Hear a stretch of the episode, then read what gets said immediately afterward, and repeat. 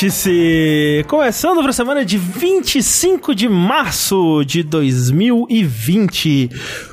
Um quarto do ano, Sushi? Um quarto do ano. André, por algum motivo, na minha cabeça eu tinha certeza que você ia falar 2019. Quando você falou 2020, eu pensei, caralho, é mesmo. É o futuro, né? O futuro Caralho, chegou. O gente. futuro chegou há, há três meses já. Não só a gente tá em 2020, como já foi um quarto do ano. É. Queria chamar atenção para dois fatos interessantes e cabalísticos, inclusive. Primeiro, que hoje é 25 de março, que é o nome de uma rua famosa aqui de São Paulo, onde se Olha. vende muita muamba. Segundo fato é que hoje a gente tá gravando o Vértice 234, olha só que incrível. Olha só. Um evento como esse, só daqui a... Nunca. Um evento como, só quando for o Vértice 345. E assim por 3, diante. 4, 5. É verdade. Mas a gente tem que se encana de propósito. É, mas hoje é o único dia que você pode twittar essa imagem. É. Não, no 345 não tem como não, tem gol. Não tem dia 34. Não, não, o número do vértice 345. é. Mas ele representa o dia que a gente tá. Não, é. é, O vértice 234 não representa o dia que a gente tá. Que é 23. Não. É, a gente não tá no mês 3. Ah, o sushi tá louco. Completamente treslocado. Ao contrário do que pode parecer, esse é um podcast sobre sinergia. Sinergia que eu e Sushi praticamos aqui de dentro da zona de quarentena na Jogabilidade Casa. Isso é verdade. Com Fernando Tengu, que está lá do outro lado, da, no, seu- em, seu, em seu lar. Sinergia, como por exemplo, aqui o Sushi vai fazer quando ele mudar a data de lançamento. Eu sei que tava perto, eu sei que todo, todo mundo empolgado, mas o Sushi teve que mudar a data de lançamento de Final Fantasy VII pra fazer ele sair junto de Cyberpunk 2077. Que aí, os, os dois saindo no mesmo dia, vai ter muito fanart um do outro. Muito 7. Muito set ali, tem, né, vai ter mais set do que a gente precisa, na verdade, em, em videogames. Com 3 set é jackpot, ganha bastante dinheiro, o que é bom. Não a gente, obviamente. E ouvi dizer que Cyberpunk tem pênis, então a gente vai poder ver o pinto do Cloud. Você acha que Cyberpunk e Final Fantasy VII, se eles saíssem no mesmo dia, qual venderia mais? Uh, é uma boa pergunta, né? Eu acho que é o Cyberpunk, hein? Eu acho que Cyberpunk. É, eu acho que Eu acho que o gamer médio. Ele já nem não- sabe o que é Final O que, Fantasy. que é Final Fantasy? Eu vou comprar um RPG. Essa coisa de nerd.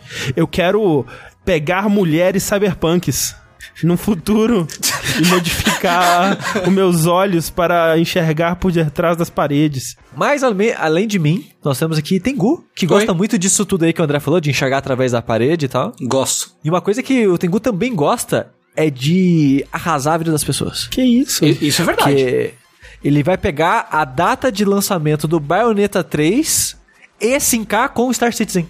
Ou seja, nunca vai sair. Aí realmente fudeu. Aí não vai ter, não. Não vai ter jogo Rapaz. pra ninguém. Vai ser difícil. Esse jogo, ele nem- quando ele sair, a gente vai estar no Cyberpunk. Exato, vai ser 2077. É. Na verdade, sim. Star Citizen, gente, é um grande golpe, né? Não E- tinha um negócio que o Star Citizen não rodava no PC de ninguém é, e parece que vai rodar tipo na próxima placa de vídeo? Não tinha um negócio desse? Eu não sei. Mas eu sei que ano passado foi o ano que Star Citizen mais lucrou. Ele continua- as pessoas continuam dando dinheiro pra Star Citizen. É muito e louco, tudo né? bem, né? É, as pessoas continuam dando dinheiro pra gente também, né? Então. Assim, a gente entrega mais conteúdo do que Star Citizen? Entrega. Muito obrigado, inclusive. Primeiro que o Sushi roubou a piada que eu ia fazer, mas tudo bem, porque eu tentei pensar em uma aqui já na hora, vamos improvisar. Por fim, nós temos aqui André Campos, Sou eu. que além de gostar de arruinar a vida das pessoas, ele, cansado de tudo que existe, todas as coisas, ele resolveu dar um golpe de misericórdia na humanidade. Então o que ele fez? Ele adiou o lançamento da versão de PC do Red Dead Redemption 2 para Aham. coincidir com a chegada do próximo jogo do Tony Hawk. Aham. Pra ter No um caso, mod em que, em que o Tony Hawk andasse em cima do cavalo como se fosse um skate. Parece, parece bom. Eu, eu acho que é isso. Assim, o legal é que além de dar um golpe de misericórdia à humanidade, eu tenho uma máquina do tempo Sim. pra mudar a data de lançamento do, do Red Dead Redemption 2 de PC. Eu só queria dizer que, falando de skate, eu vi o Rafa jogando Bleeding Edge ontem e tinha um cara que andava de skate na fase. O skate tá voltando, Sushi. Skate é esse bom, ano cara. a gente vai ter. Quer dizer, esse ano não tem uma garantia de ter nada, né? Mas esse ano a gente teria um novo jogo do Tony Hawk, você sabe, né? Ah, o ano tem bastante tempo pela frente ainda. Rumores, rumores aí de um novo jogo do Tony Hawk. Mas isso não é vértice de notícias. Eu- ho- hoje não é o de Notícias, como vocês podem perceber pelo nome, é um número par. Né, no episódio de hoje. E isso significa que nós vamos falar de joguinhos, vamos falar dos joguinhos que nós temos jogado, que são muitos joguinhos, na verdade não são tantos assim, mas são joguinhos é, muito aguardados, né? Os joguinhos de, de, de esperados desse ano estão começando a sair. É, o ano começou. É, daqui a pouco tem Resident Evil, daqui a pouco tem Final Fantasy. E acabou o ano também. E aí acabou. Não, aí lá pra frente tem mais coisas depois. É, queria lembrar antes da gente entrar no assunto que esse programa e todos os outros de jogabilidade são possibilitados por pessoas como você, você mesmo, que contribuem nas nossas campanhas, seja É no, verdade. no Padrim, no Patreon, no PicPay, na Twitch, nessa coisa toda. Muito obrigado a quem contribui com o seu rico dinheirinho por jogabilidade continuar vivo e funcionando. É, lembrando que se você é, assina na Twitch, e se você assina é, a partir de um certo nível das nossas campanhas, você tem acesso não só aos nossos clubes, né, as comunidades do Discord e do Facebook, como também tem acesso ao DLC, que é o nosso podcast extra. Que a gente gravou dois de uma vez na semana passada e foi bem interessante, inclusive. Tá pra, tá pra sair aí, um deles vai ser sobre eh, nossas experiências com essa, essa tal- dita tal quarentena. É. E eu, é. eu imagino que a gente. é, as coisas vão mudar, né? As coisas vão mudando muito, evoluindo. Sim. Ah, uma semana que a gente gravou semana passada, até sair essa, já mudou tudo. É, o meu sentimento sobre a quarentena já mudou bastante de lá pra cá. Quem sabe a gente grava outros. E estando você colaborando ou não com as campanhas, você também pode entrar no geobridade.de barra camisetas e comprar uma linda camiseta É verdade. é, dentre as quatro, ou as quatro das estampas que nós temos disponíveis. É, eu tô aqui, tô usando uma delas, inclusive, a amarelinha. É uma bela camiseta. Entre lá, é, são boas camisetas. Boas referências. No caso, Exatamente. uma boa referência. Uma camiseta com várias referências, enfim. É, eu vi hoje o youtuber de games, Fiaspo, utilizando nossa camiseta num vídeo para o Pipocando Games. Porra, fina, hein? Mas é que aquele vídeo antigo, Não, não, saiu hoje, eu acho, o vídeo. a novo, porque já, ele já fez isso uma vez já, eu acho. Ah, É. bom. Lembro das aí- pessoas tweetando sobre isso. Fica Mas- aí o, o- a curiosidade. É, e- Você pode ser a próxima pessoa usando um- a nossa camiseta num vídeo de canal grande de, de games. Exatamente. Beijo fiasco. Exatamente. Acredito nos seus sonhos. Acredite nos seus sonhos, compre nossa camiseta. Vamos lá então falar sobre videogames Eu Que- acho que. lançaram? Alguns, né? Finalmente saíram alguns jogos, né? Eu só joguei um, na verdade, porque tá difícil. Uhum. E também porque eu caí no mundo do vício de board game. Aí, às vezes, em vez de jogar joguinho digital, eu jogo joguinho de papel com as pessoas. Joguinho de papel, tal qual os Neandertais. Exatamente. Talvez eu fale disso fora da caixa. Vamos é, ver. deve ficar um, um- um bom lugar pra falar sobre coisas que não são games. Porque diria. aqui, André, a gente é gamer. Aqui a gente segura no controle, aqui a gente tem é, é, é, aquela camiseta que é o casal casando e os game over embaixo. É. É isso. A- Aqui a gente é hardcore. Aqui a gente mata demônio e esguicha sangue e coloca o coração dele na boca dele e ele explode. Como é que é aquela parada que as pessoas, as pessoas diziam que eu não tinha vidas, aí eu fui lá e tive várias com videogames? É, um- é, um negócio é. assim, né? Tem um negócio é, o, é o. Nerd Boomer Images, né? É, eu não é, tipo, eu sou um gamer, não porque eu não tenho vida, mas porque eu escolhi viver várias vidas. Isso, acho que é um negócio assim. é muito horrível, cara, que. É, é muito ridículo. É, mas, Sushi, então fale-nos sobre o jogo que você tem jogado. Eu tenho jogado aquele jogo, o pequeno jogo Doom Eternal. Ah, aquele da cachorrinha bonitinha de roupa florida. Exato, que você pode pescar, você pode catar insetos, você pode fazer armadilha pra tarântula. Sei. A cachorrinha que usa uma roupa da Gucci milionária. Eu, não- não- não- verdade, eu nem né? sei se é da Gucci, mas tipo, botaram uma, uma. Acharam a roupa da Isabel vendendo em uma dessas grifes de roupa chique. Tipo, caralho, onde é que ela arrumou dinheiro trabalhando como secretária pra comprar umas roupas cara dessa, tá ligado? É. Aquele desvio do Tonuki, né? Ele é o AJ mais gente boa do mundo. Porque É é, um assim AJ te pega. é porque é um É AJ assim que que não cobra pega. juros. Quando a gente já se viu um AJ É. que não cobra juros na dívida. Ele cobra sua alma, Tengu, porque você fica querendo voltar pra aquela porra daquela ilha. Pois é, é verdade, tem razão. Mas calma, mas calma. Depois, calma. depois. É. É. Um, um demônio de cada vez. Isso. O demônio da vez agora é Doom Eternal, que né, é a continuação do Doom de 2016.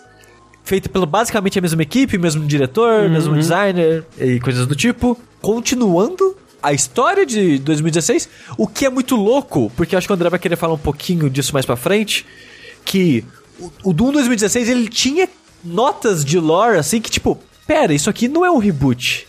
Isso aqui é um universo do 1 e do 2. Tem coisas aqui dos outros jogos presentes nesse jogo, mas meio que salpicado assim ao longo do jogo é meio que é um floreio, um detalhe É, é- ao redor do jogo. né? Ele te levava a entender certas coisas, mas ele quase nunca falava elas É. explicitamente. E, eu, é, e eu, eu, em 2016, joguei Doom, acho que sem ler nada. Eu não li nenhum documento, eu não prestei atenção a nenhum diálogo, porque eu pensei, Doom, foda-se.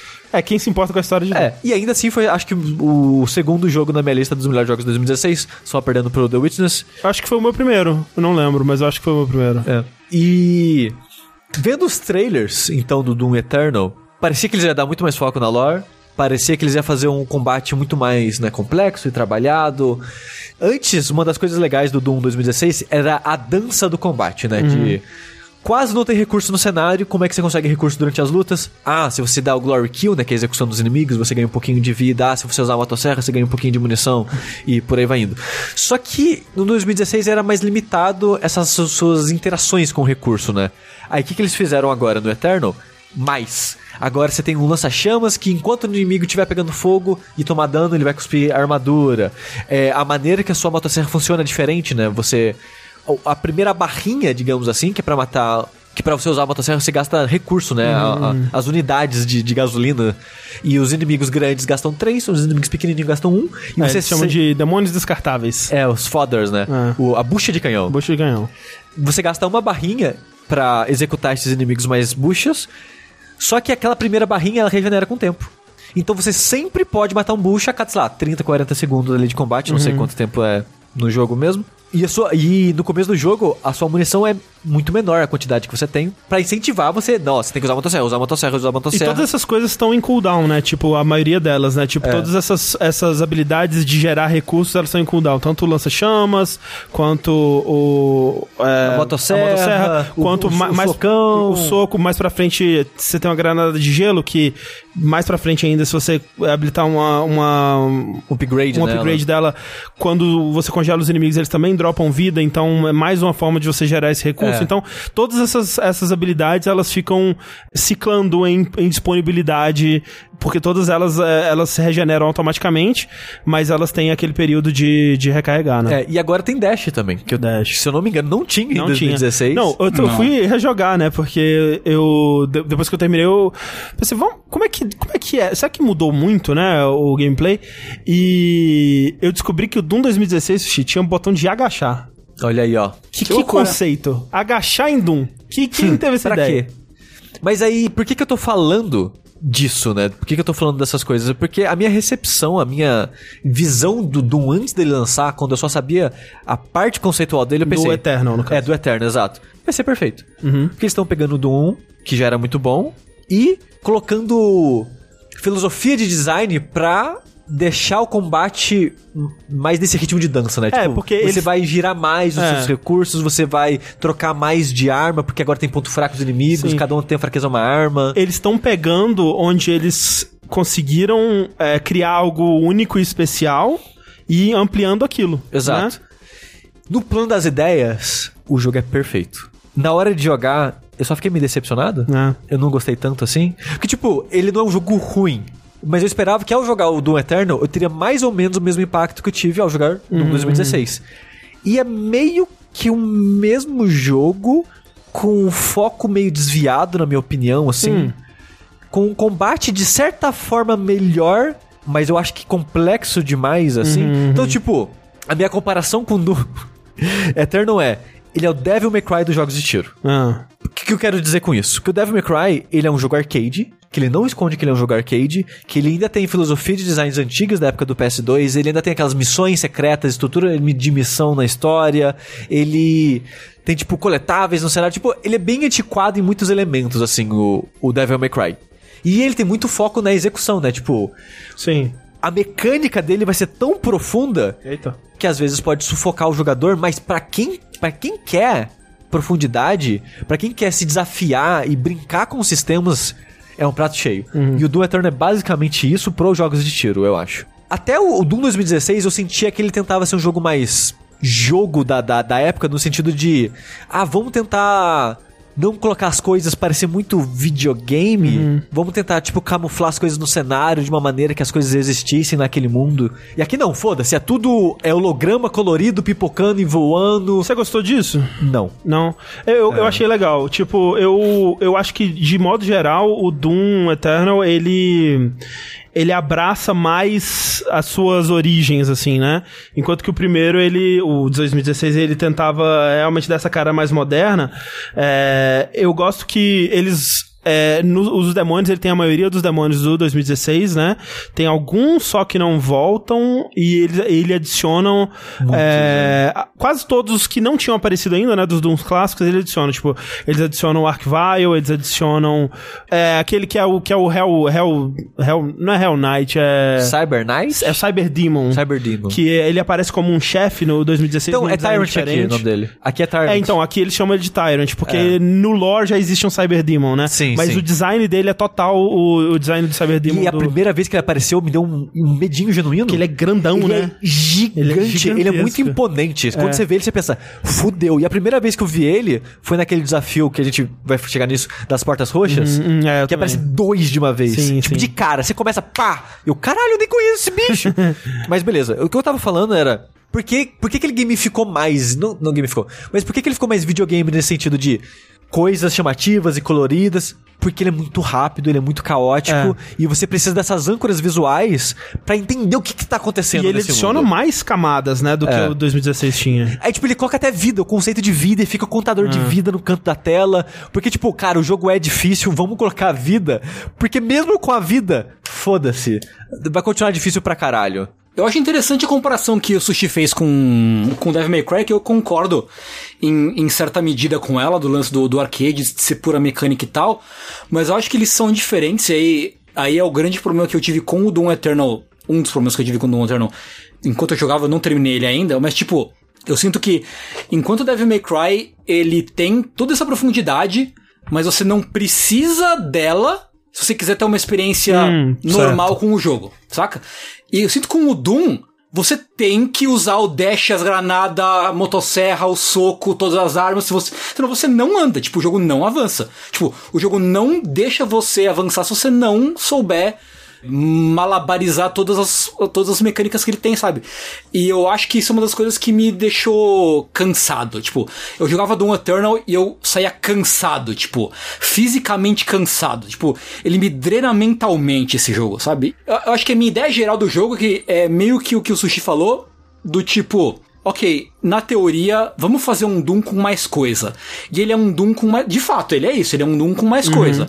Só que para mim ele é meio que a- o, a- o meme do Joey. Tipo, ah, carne bom, chocolate bom, carne com chocolate bom, sabe? Para mim é meio isso, assim. Para mim o Doom é muito carne com chocolate, assim. É, é muita coisa e eu, e eu não consigo lidar. Para mim é, é coisa demais. Não precisa ter tanta coisa. Rapidinho, eu acho que ele mitiga isso que o, o Tengu tava falando com as dificuldades, né? Que ele tem bastante opção até. Tava vendo pessoas que, que tentaram nas dificuldades mais, mais baixas e ela. O jogo fica mais tranquilo, né? Ele, ele requer menos de você. Você pode jogar ele mais como o 2016 era. Porque a impressão que dá no. no Doom Eternal é que ele meio que espera. Desde o começo que você tenha acabado de jogar o Doom 2016 e você pra- esteja naquela vibe não, ainda. é, esse não tem nem tutorial. É. Tipo, ele Não. já começa vindo. Eu acho que um dos problemas que eu tive com o Doom Eternal e que ele se concentra mais no começo é isso. Eu acho que ele é um jogo que ele se apresenta muito mal, sabe? Eu acho que ele, ele introduz as coisas novas dele muito mal e ele se introduz muito mal até, né? Tipo,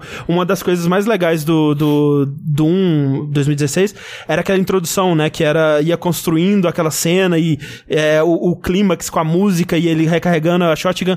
Não tem nada perto Nada. disso aqui, assim. Não. É, e uma, uma das minhas decepções com o Doom Eterno é isso. Ele não tem crescendo. Ele não tem um ápice pra mim. Hum. O Doom 2016, ele é quase um jogo de set piece pra mim, no sentido de a abertura dele é maravilhosa Uhum. e ele tem momentos na história de coisas que você faz, de coisas que acontecem que é meio que, caralho, eu tô fazendo isso agora. Uhum. E eu senti que esse ele é meio que a mesma nota constantemente. Nossa, eu não achei. Eu achei ele mais isso até do que o, o original. Eu acho que o começo dele é muito confuso, especialmente É. porque eu acho que a, a suspeita da comunidade é que eles vão preencher esse espaço de oito meses que se passa entre o 2016 e esse é, nos DLC de história que vai lançar. Nossa, vai ter isso? É, eles anunciaram que vai ter DLC, mas o, o pessoal tá supondo que seja DLC de história pra preencher esse espaço. Porque muita coisa muda do final do Doom 2016 pro começo do Doom Eternal. E você começa, tipo assim, mostra uma cena da Terra, né? Meio que, tipo, a invasão demoníaca lá, você consegue ver uns pentagramas desenhados na superfície da Terra, a lua destruída. E aí, circulando a superfície da Terra, assim, um castelo meio medieval, meio high-tech, onde o Doom. O, É a o base Doomguy- dele. É a base do Dungai e onde, onde ele se prepara para as missões. E aí lá ele tá ouvindo uma, uma chamada, né, do, do, do- de socorro da Terra. E aí ele recarrega a shotgun e começa o jogo. E tipo, oi? Não é Tipo, nada. é. Tipo, pra quem não se lembra, o Doom 2016 termina com você derrotando a, a, a Rainha Aranha lá, né? A Spider Mastermind, que era a Olivia Pierce, né? Que era a mulher lá do. do- que, que, enfim, a. Que, que faz os tratos com, com, com o diabo no, no, no Doom 2016. E aí você derrota ela, você tá com o, o que na tradução eles chamam de Crisol, né? Que é o Crucible, né? Que é aquele, aquela chavinha meio demoníaca que você pega no final do Doom 2016.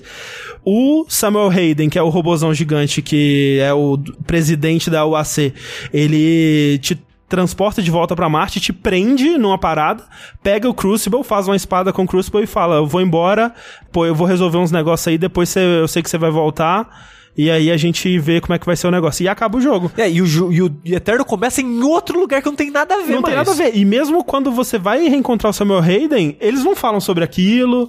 Tipo. É a- muito bizarro. É muito esquisito, é, muito tipo, confuso. Eu achei.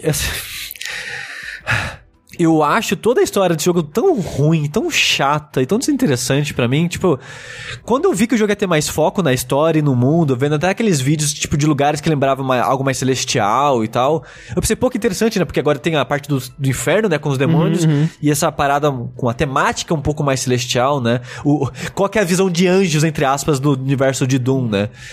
E eu achei tudo tão chato no final. Eu comecei lendo nos documentos e parei no tipo, não. Tá chato demais isso aqui. Tipo, é triste. muito infodump. É muito infodump de nome, de lugar, de coisa. Tipo, gente, eu não conheço nada disso e vocês estão falando como se eu já conhecesse. É, isso ele faz, isso É, ele faz tipo, muito. Tipo assim, nossa. a, a impressão que eu tive era, era que, tipo assim, o, porque o, do- o, que nem o Sushi falou, o 2016, ele, ele é muito na vibe de. Velho. É, a história é pra quem quiser. Se você quiser ter o códex aqui, você lê ele. Nesse tem cutscene, né? Tipo, tem cutscene tipo em terceira pessoa, onde você vê o modelo do Dungai andando e outros personagens falando com ele Você e viu tal. o, o rosto do Dungai que eu achei zoado, assim. Eu não queria ver o rosto dele. Me deixa essa ilusão, assim. Você vê meio de costas, né? Você, É. não consegue- você nunca vê pra valer mesmo o rosto. É porque sim. é importante você conhecer ele nessa história, Tengu. Então, é exato, porque, porque essa história eles vão falar de tipo, quem é esse cara, né? E o, o, o lance pra mim é que a impressão que dá era é tipo se saísse, que nem a gente tava falando, Tony Hawk, né? Se saísse o novo Tony Hawk. E o novo Tony Hawk ele vai juntar o universo de todos os Tony Hawks e a história vai ser importante pra caralho. Você vai conhecer todos os Tonys e o que, que eles estavam fazendo em todas as timelines e, tipo, presta atenção nessa lore aqui que ela, tipo, de repente ela sempre foi importante e a gente espera que você saiba o que aconteceu no final do Doom Eterno. A gente espera que você se lembre quem é esse tal de Betrayer que eles citam no, no Doom 2016. A gente espera que você lembre do, do- dos, dos Hell Priests que eles citaram em 2016. Tipo, isso tudo vai ser, tipo, cê tá ligado, né? Tipo, tá ligado nisso tudo? Então bora. Tipo, É. eles esperam muito que a pessoa que tá jogando Doom Eterno acabou de jogar o Doom 2016 e prestou atenção pra caralho na história. Eu, eu não quero, não vou dar spoiler, entrar em detalhes, mas um exemplo de quão a fundo esse em lore é. Eles relançaram pela primeira vez em outro console do 64, que só tinha até então pra Nintendo 64, porque tem a porra de coisas do Doom 64 na história desse jogo. Mais ou menos. É tipo assim, o que é, é importante porque, teoricamente, Doom 64 é o último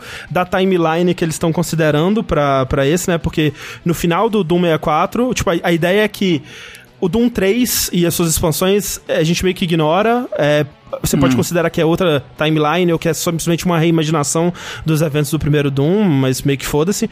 Mas a timeline eles, que eles consideram é Doom, Doom 2, Final Doom e Doom 64, né? Com algumas expansões entre eles ali. Eu tava vendo que até a, a expansão que o John Romero lançou recentemente é considerada como parte da Caralho. história canônica agora. É, e o, o final do Doom 64 o Doom Marine, né, o Doom Guy, ele decide ficar no inferno, né? E isso se liga exatamente com a história que eles estão contando desde o Doom 2016. E eles é, levam em consideração tudo isso pra contar e expandir a história que eles estão contando aqui. Então, tipo, se você quiser muito saber o que acontece no, no, no Doom 64, mas meio que é só isso que de importante, né, pra história, o final, eles relançaram e, e até veio como brinde de pre-order, né? do- Exato. do E Doom deve estar Eternal. baratinho também. Não cheguei É. a ver o preço, mas imagino que não deve estar muito caro. Mas, melhor do que o Doom 2016, aqui você pode pular cutscene. Porque lá você não podia. Ah, é, não lembro. É verdade, quando É. você tinha que começar com Sam Hayden, você tinha que ficar... Exato, porque é uma parada meio Half-Life, né? Então, tipo, É. você tá jogando e o cara falando na sua cabeça lá, e você não Isso, pode seguir o jogo porque o cara tá falando na sua cabeça. Aqui, como é cutscenezinha mesmo, tira o controle da sua mão, você pode segurar o quadrado e pula a cutscene e foda-se. O que pra mim é melhor, porque no começo, as primeiras missões, que são bem longas, por sinal, então As foi tipo. são todas bem longas, é. é, sei lá, as primeiras 4, 5 missões, eu tava lendo todos os documentos, ou prestando atenção em todas as cutscenes. Eu falei, cara, isso tá muito chato. Ficar parando pra ler documento tá totalmente destruindo o ritmo desse jogo pra mim, que esse jogo pra mim ele é sobre ritmo, então não tá legal isso aqui, não tá legal o que eu tô lendo, então pra que que eu vou ler? Parei de ler os documentos, o jogo melhorou um milhão de vezes pra mim. Continuei assistindo cutscene porque eu quero saber o que vai acontecer. Uhum. É, e normalmente esse cutscene é sempre final de jogo ou momento específico. então- Final de fase, né? é isso, final de fase. Então não acabava atrapalhando muito o, o ritmo, ao contrário dos documentos, porque cada fase tem, sei lá, 5, 6 documentos. E são grandes até. E pra mim são desinteressantes. Então, essa parte da história, eles realmente foram, foram muito mais a fundo. Mas se você quer ignorar, você pode ignorar tranquilo. É, eu tava, eu tava basicamente ignorando a história, quer dizer, ignorando os documentos, eu tava assistindo os, os diálogos, as cutscenes e tal, mas eu acho que ainda assim, pra mim, o jogo tem um problema muito sério de, de ritmo, assim. Porque eu absolutamente detestei tudo que tem a ver com plataforma desse jogo. Nossa, que triste. É, não é, pra mim, é a pior parte do jogo Caraca, também. eu adoro. Odiei. To- toda vez que eu via uma paredinha de escala, eu ficava tipo, ah, Jesus, me leva. Me leva agora. É, Eu Porque- acho que eles têm um problema de level design nesse jogo porque eles não são claros o que você tem que fazer. Talvez você ache isso bom, talvez você ache isso ruim. Eu não gosto muito. Porque às vezes você chega num lugar e. Tá, o que eu tenho que fazer? Aí você fica lá, ah, cinco minutos olhando em volta. Ah, caralho, a porra da parede levemente mais cinza claro do que o resto do cinza. Que tinha uns arranhadinhos que eu não notei que tinha arranhadinho, porque eu tô vendo na TV, eu tô longe da, da porra da TV. e eu tinha que dar um pulo de 3km, que seu pulo é muito mais longo que você acha que ele realmente é. E era pra grudar naquela parede. Direto acontecia isso comigo. E outra coisa que talvez seja meu datonismo é a cor que eles resolveram usar pra guiar você visualmente é verde. Verde. E eu nunca notava, nunca destacava no mundo pra mim Ah, esse verde deles. ele é Pode bem- crer. Então, Pode claro. crer. então, tipo, eu ficava andando, cara, o que eu tenho que fazer? Ah, caralho, aquele porra, uma tirinha verdezinha assim, daquele mundo vermelho. É. Que o pra mim é, é tipo, Aí é vermelho, foda, né? é. Vermelho e verde. Porque eles realmente fizeram um bom trabalho de. Se, se tá com iluminação meio verde, ou se a plataforma tá brilhando de verde, é pra lá que você tem que ir. É. Eu achei que eles fizeram isso muito bem. É pra mim, tipo, eu acho muito estranho o foco ser. Eu, eu sei que é pra chamar atenção, porque, tipo, a vida é azul, o que é diferente. Muitos jogos não usam azul pra representar coisas de recuperar energia. Eu acho que imagino que porque o jogo já é todo vermelho, né? E verde pra guiar. O que normalmente é, sei lá, amarelo. Ou outra coisa assim. É tipo. Mas sei. têm a opção de daltonismo, você viu? Eu, eu, não- nem, eu, nem, eu nem coloco nesses jogos porque não funciona pra É, mim. bom, é. Ah, não sei. É pior que, tipo, pra mim o problema não é nem esse, assim, tipo, eu não ficava muito perdido, sei lá, não era um problema. O problema é que eu não gostava de controlar o momento de plataforma, assim, sabe? Tipo, ah, dá o pulinho, esperar baixar um pouco a, a altitude pra passar por baixo da grade. E aí dá o dash, aí você pega o, o bagulhinho do o item do Celeste que recupera o dash no ar. Sim. E, tipo, isso pra mim não, não agregou em absolutamente nada na minha experiência do jogo. Assim, na verdade, tipo, eu já, eu já acho esse Doom meio repetitivo, o Doom Eternal, assim, tipo, eu, eu não acabei, né? Eu, eu parei Uhum. no quarto capítulo, eu acho.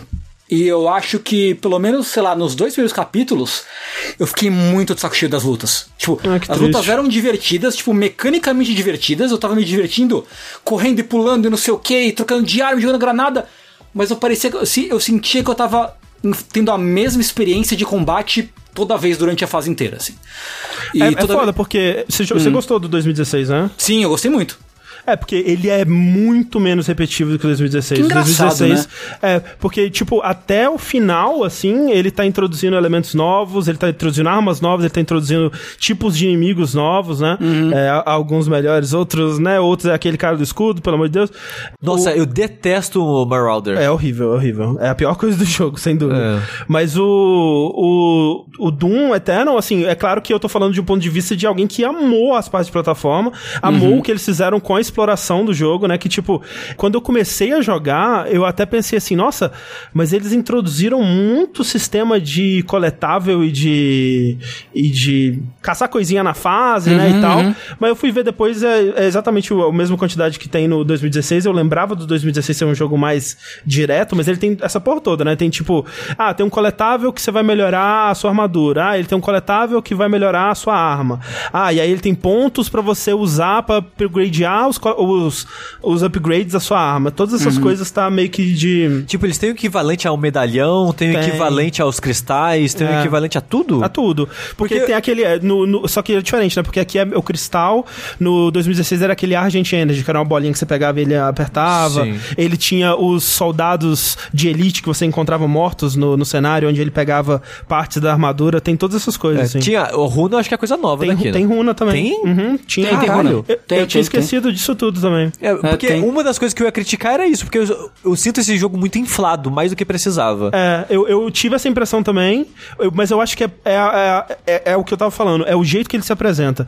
Porque na primeira missão, ele já te apresenta todas essas coisas. Tipo, de uma vez, assim, ele, ele te apresenta. O Eternal. a- o Eterno, o Eterno. Ele te apresenta todas essas coisas. Ele te apresenta a- o lança-chamas, ele meio que já te apresenta o dash, ele te apresenta todos esses coletáveis, né, e tal. Então, tipo, é, é muita coisa de cara, assim. Eu acho que ele, é- o- se ele tem um problema, é o início dele, assim, pra mim, sabe? O início dele eu achei muito confuso, eu achei que ele não tava sabendo pra onde ele tava indo e ele tava introduzindo as coisas muito mal, de novo, naquele, naquele sentimento de que parece que eles estão esperando que a pessoa acabou de sair do Doom 2016 e já tá acostumado com isso tudo. Porque, pra mim, o que eles fizeram aqui é uma evolução clara de tudo, de todos os aspectos do, do Doom 2016. É, e eu só não acho que ele é um jogo que vai figurar no meu top 1 de 2020, né? É, porque eu já joguei o Doom 2016 e ele, esse jogo ele não deixa de ser mais do mesmo com um pouco mais, né? Então ele, ele não é a, a revolução para jogos de primeira pessoa que que Doom 2016 foi e mas ele é aquele, aquilo que você espera pra mim, né? Ele é aquilo que você espera de uma sequência, que é ver o que que aquele jogo fez de bom e melhorar em todos os aspectos pra mim, né? Tipo, todas essas mudanças que ele trouxe, elas acrescentam é, para novas camadas, né, no, no, no combate, que é aquilo. Se eu acabei de um 2016, o que mais que eu posso tirar disso, né? E eles acrescentam essas é, novas mecânicas, novas, novas modos de lidar com o inimigo, né? O lance dos pontos fracos é algo que eu achei genial, assim, que o principal de divertido do, do um 2016 pra mim era o, o lance da, da, do malabarismo de prioridades, né? Então você tem um imp que ele tá andando pelo chão e jogando bolas de energia. Você tem o soldadinho que ele tem a metralhadora que te acerta rápido, independente de onde você estiver e, e você não, não, não consegue é, desviar, né?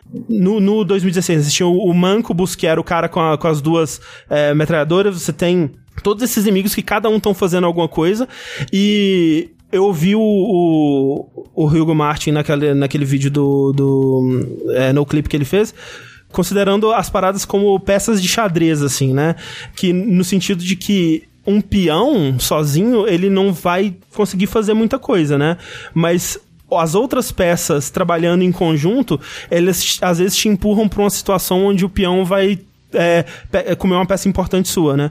E essa é a sensação mesmo do, do combate de Doom, né? Onde todos os inimigos eles estão agindo com padrões próprios e ameaças distintas. Quando todos eles agem, agem juntos, eles transformam todos os inimigos que estão ali em ameaças. Eu cansei de morrer pro zumbizinho padrão que te dá um tapa, sabe? Tipo, morria direto pra esse filho da puta porque eu tava cuidando de outra coisa e não vi que ele tava por perto, né? Então, é a, a, a, o malabarismo de prioridades é a parte mais legal do, do jogo, né? Onde você tá constantemente mudando o seu foco, dependendo de quem tá na arena, do que, que tá acontecendo. Você determina o que, que eu preciso tirar daqui primeiro, né? E, e com o acréscimo da, dos pontos fracos, que tem quase todos os demônios grandes, né? Eles agora têm pontos fracos, até outros que no Doom 2016 não tinham, por exemplo, esse caveirinho que voa, como é que chama?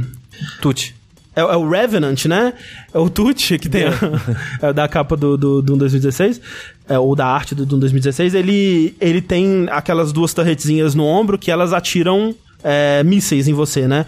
E os mísseis são até teleguiados. Então, a prioridade máxima, assim, quando esse bicho entra, eu preciso é, desativar essa capacidade dele. A menos que tenha a porra da aranha, que tem uma torreta em cima das costas, que é uma filha da puta, uma, nossa, é uma desgraça aquela torreta. E você tem que acabar com aquilo o quanto antes, porque aí ela muda totalmente o comportamento dela e ela, né, se torna um, um bicho de ataque mais próximos, assim, né?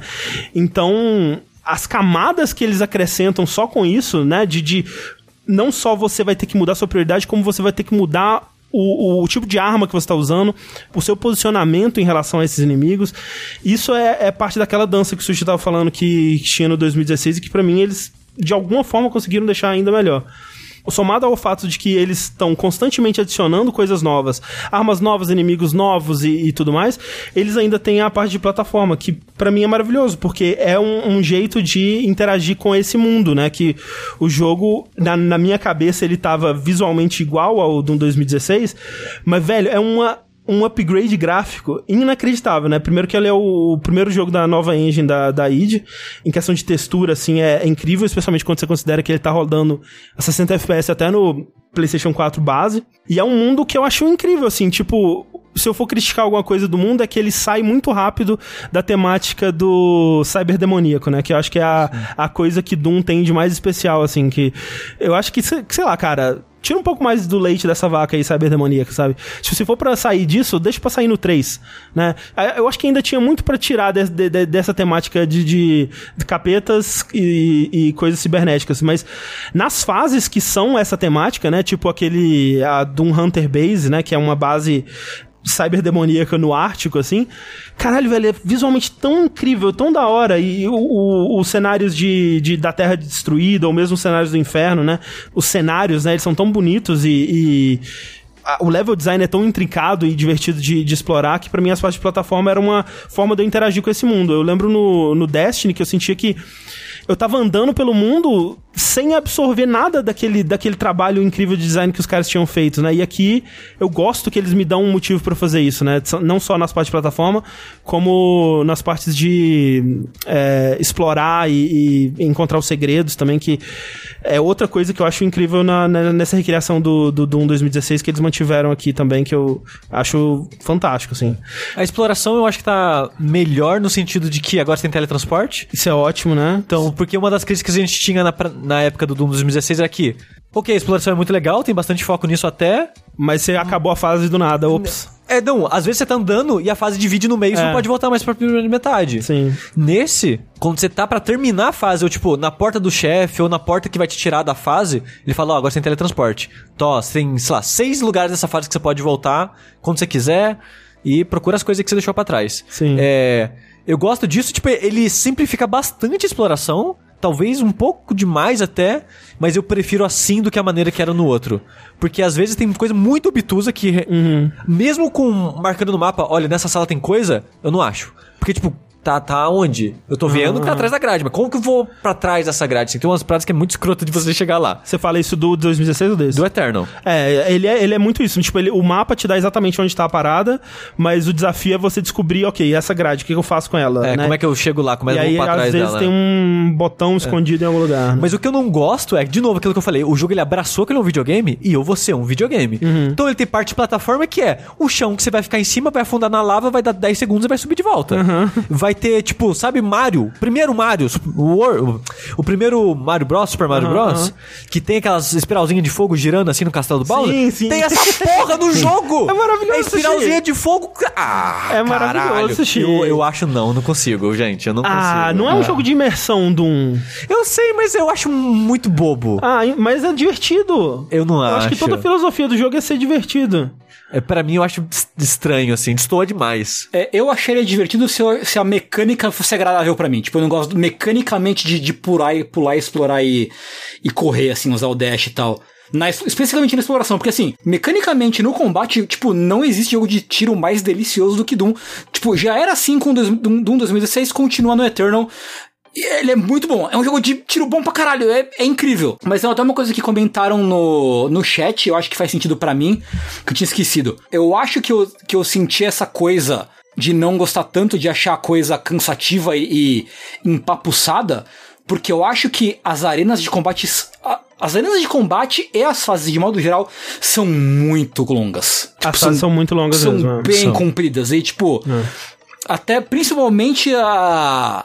As arenas, né? Quando você chega num lugar, tipo, ok, essa é uma arena, vai vir ondas e ondas e ondas de monstro. As ondas são muito longas, elas demoram muito pra acabar. E isso talvez me deu, tenha, tenha me dado a sensação do jogo ser mais cansativo do que é, assim.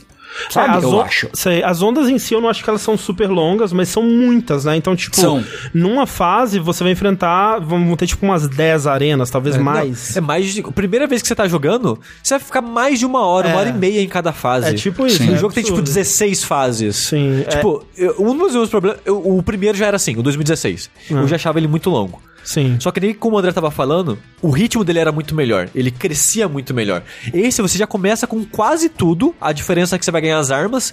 Mas a, a lógica de combate de jogo é meio que a mesma o jogo inteiro. E por mais que chegue um inimigo novo, você pensa. Ah, é um inimigo novo, ele vai ter uma fraqueza nova. Ah, mas é a sniper no braço agora em vez da turret. Ou do foguetinho. Tipo, a, a sua lógica de jogo, ela não muda tanto assim. E pra mim, ela se. Como o Tengu falou, concordo com ele. Eu, eu acho muito repetitivo o combate do Doom. Ele é gostoso, mas eu cansei bem rápido, assim. Tipo, eu, eu, pra mim eu comecei meio triste, porque, de novo, pra mim esse jogo é o mesmo tom do começo ao fim, tanto de jogabilidade quanto de coisas que tá acontecendo assim, de. Nossa, agora é um momento mais épico na, na história acontecendo. Pra mim, eu senti que foi meio que o mesmo tom constantemente. É tipo Outlast 2, assim. Que ele, caralho, a gente vai te dar tensão 24 horas, você não vai ter um momento de calma, uou! E o Doom Eterno é tipo isso pra mim. Tipo, lá em cima nas drogas, sempre. Ele não tem um momento que vai estar de boinha, assim. Quando ele tá de boinha, é as plataformas que eu É, não então, gosto. eu acho que ele faz isso muito É. bem até. Ele alterna, tipo, sempre é momento arena, momento plataforma É. exploração. Momento arena, momento plataforma Eu não gosto das partes de plataforma, mas é a parte do combate em si, pra mim, de desafio em desafio de combate, assim, é meio que constantemente a mesma nota pra mim. Então, tipo, comecei não gostando muito, porque, né, nossa, parece que tá faltando alguma coisa aqui. É conforme você compra os upgrades, o que eu acho estranho esse conceito de. Parece que o personagem tá nerfado até você evoluir um pouco. Aí quando tinha algumas coisas, aí, putz, agora o combate clicou, hein? Agora tá indo, uou. Aí eu joguei mais umas quatro fases, eu acho que eu cansei já desse jogo, né? E, mas é, vamos terminar, estamos aqui no final, né? E tipo, eu tô no último chefe agora, eu tô tipo total de saco cheio já.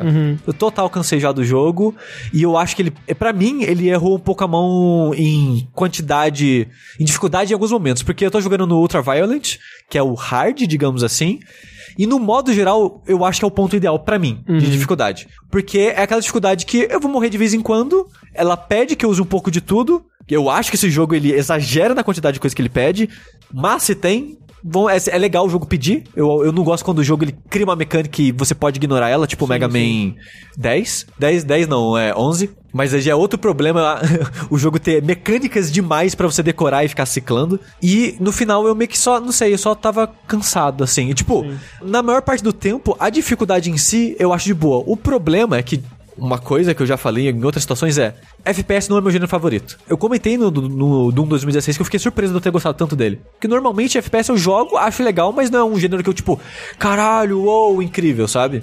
Igual, sei lá, plataforma. Que eu consigo gostar de jogos de plataforma, mas raramente vou amar jogos de plataforma, puramente plataforma. Nesse jogo, a dificuldade dele, eu não, um, eu não gostei da, da, da, da adição do dash. Porque como agora tem dash, ele quer que você use o dash. E como você tem o dash, agora é muitos inimigos que colam na sua cara, basicamente todos eles vão colar na sua cara, porque você tem que sair, usar o dash para sair dele. E alguns inimigos vai ter timing específicos para você evitar, tipo Marauder, alguns chefes e tal. Mas a maioria, a impressão que eu tive é que o seu dash é para você se reposicionar mais do que evitar um ataque específico. É a impressão que eu tive. Eu posso estar errado, e eu não gostei dessa dinâmica que é só tipo dash, dash dash, dash dash dash, dash dash dash. Eu não sei, tipo, o dash meio que perde a função dele para mim. É, eu não joguei assim. Tipo, é. eu eu, eu sentia que você tinha que continuar. Você tá em constante movimento, né? Assim como no, no 2016. Não é um jogo de você ficar, né, escondido atrás da barreirinha, mas eu, eu, não, eu não senti. Tipo, eu, foi outra coisa que quando eu voltei pro 2016 eu fiquei surpreso de não ter o Dash. Tipo, na minha cabeça. Não, é óbvio que tem. Tipo, isso é fundamental pro jogo. Porque na minha cabeça eu lembrava muito dessa sensação de, tipo, o cara começou a brilhar pra eu dar o Glory Kill e eu dou o Dash para chegar nele. E no 2016 é, não é assim. Tipo, eu até achei engraçado como que a, o combate do, do 2016 estava lento, sabe? Parecia realmente que era um, um nível abaixo, assim, quando eu... E olha que eu peguei uma fase mais pra frente, né? Pra, pra, quando eu fui revisitar. Mas o lance para mim é sobre as muitas camadas, né? Eu acho que o problema, de novo, é como que ele introduz, porque ele não te dá tempo de acostumar com uma antes dele introduzir a próxima. Então, de repente, você tá com todas essas camadas novas, o jogo tá exigindo que você use todas elas, e você não internalizou elas ainda, né? Tipo, você ainda tem que. Ah, ah porra, eu esqueci de usar o lança-chamas. Eu preciso usar o lança-chamas pros inimigos, né, droparem armadura. Ai, eu, eu preciso lembrar que tá carregando o Blood Punch, porque eu vou usar, né? E eu acho que até os novos inimigos que vêm com novas fraquezas, eles têm fraquezas bem, bem variadas até, assim, não é sempre atirar no braço, por exemplo, o, o, o Cyberman Cubos, né? É. Que ele vem é depois de um tempo né? já. Ah, sabe, da, da armadura. É, com que você tira a armadura dele com soco e tal. Então, é... Mas isso tudo, para mim, demorou um tempo para clicar. E nesse começo do jogo eu tava frustrado, assim, eu tava achando, nossa, que, que estranho, né, o jeito que eles estão introduzindo isso, mas quando clicou para mim, realmente é, não tem nada que se compare, sabe? É o melhor combate de FPS que eu já vi na minha vida. Ao contrário do Doom 2016, que quando eu terminei eu tava, nossa, mais uma missão, pelo amor de Deus. Nesse eu tava 100% investidaço, talvez porque eu gostei demais da história dele e o que ele faz com a Lord Doom, assim, e eu tô muito empolgado. Eu tô no nível de empolgação com o Wolfenstein 3 que eu tô pro próximo Doom, porque ele, ele não. Olha, cara, é muito legal. Eu, eu não sei se o quão de spoiler que a gente pode dar. É, porque eu não tenho, né? Ninguém se importa com a história de Doom. Mas eu acho que é, é, é, é legal falar um pouquinho sobre isso, para as pessoas talvez perceberem que elas deveriam se importar, porque no, no jogo original, no 2016, na verdade, né, não o jogo original, tem o Samuel Hayden, né? Que é o cara. Que é o cara no, no, na. Tipo, a história que eles te contam é que ele tra trabalhando lá na UAC, que era a parada de Marte, ele foi exposto à radiação, pegou um câncer zoado e transferiu a consciência dele para um robô, né? Que ele vive naquele robôzão de 3 metros gigantesco lá. Então ele, ele meio que é o seu. O cara que te dá as missões no Doom 2016, até que eventualmente ele te trai no final, te prende, etc, né? No Doom 2016 também tem uma das missões que você tem que é, desativar uma inteligência artificial maluca lá, que é o Vega, que tá comandando a porra toda, você tem que destruir as paradas. No final, quando você vai destruir a inteligência, o Dungai, ele, ele faz um backup dela pra um, um pendrivezinho, sei lá, bizarro. E aí ele guarda essa inteligência e ela vira meio que a Cortana dele no, no Doom Eternal, né? O que eles fazem com esses dois personagens nesse jogo não fica óbvio, mas é muito da hora, assim, porque esse jogo ele é muito sobre como que o Dungai, e lembrando que é a mesma linha do tempo, né? Como que o Dungai, que era esse militar humano, e a história dele do Doom original se mantém, né? Ele era um militar humano, trabalhava em Marte, ah, os demônios começaram a invadir, ele, né, sozinho conseguiu meio que salvar a humanidade e tal. Eventualmente passou por todos esses jogos, o que é meio engraçado, a quantidade de vezes que ele teve que salvar a humanidade do inferno. Mas, eventualmente, ele ficou preso no, no inferno. Mas ele é um humano, né? Como que esse cara vai de ser esse humano, super foda, mas humano, a ser o Dungai, o cara que as forças do inferno temem, e essa figura quase mítica, lendária, né, que ele se torna no, no, a partir do Doom 2016. E o jeito que eles, que eles contam isso e o jeito que eles envolvem é, a identidade desses dois personagens, né, do Samuel Hayden e do Vega, é muito legal, porque tem uma, uma a, a parada é, celeste, né, que o, que o Sushi falou, né, que eles têm um, um, uma nova raça que tá lá meio que para representar figuras celestiais, né, elas são meio distorcidas. É, como os deuses do espaço, Os né? deuses do espaço, mas eles são, eles são meio que o céu, né, na, na analogia que eles fazem. Essa raça, eles contam que ela...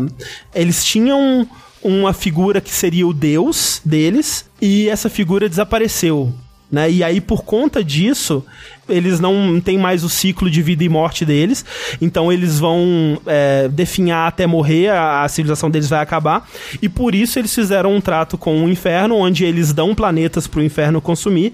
O inferno, consumindo essas almas, ele gera energia, e essa energia alimenta o, o planeta desse, dessa civilização para eles continuarem existindo. Então eles se tornam deuses de raças mais simples e fazem esse processo com, com eles. É isso que está acontecendo. A identidade desse pai é algo que vai ser revelado no Doom 3 e eu tô muito curioso para saber porque o que eles estão construindo vai ser muito da hora. Você tá me dando vontade de voltar e acabar o jogo agora, bicho. Para eu com nunca isso, pensei cara. que estaria investido na loja de Doom, mas eu tô muito, cara. Mas ó, uma dica, Tengu. Hum. Que eu acho que um dos problemas que eu tive com esse jogo foi que. Se bem que você já tá meio que fazendo isso. Foi que eu joguei, que nem eu comentei umas 4, 5 fases que eu tava lendo história. E quando eu voltei, que foi quando eu parei de, de Hum. ler as coisas. Porque eu fiquei uns dois dias sem jogar. Depois. Foi tipo, na verdade, eu voltei a jogar acho que ontem, anteontem. E eu fiquei uns dois, três dias direto jogando bastante pra poder falar no vértice. Tipo, nesse período que eu cliquei e enjoei de novo. Então eu acho que ele é um jogo, como ele é muito repetitivo, eu acho ele muito repetitivo e muito longo, espaça.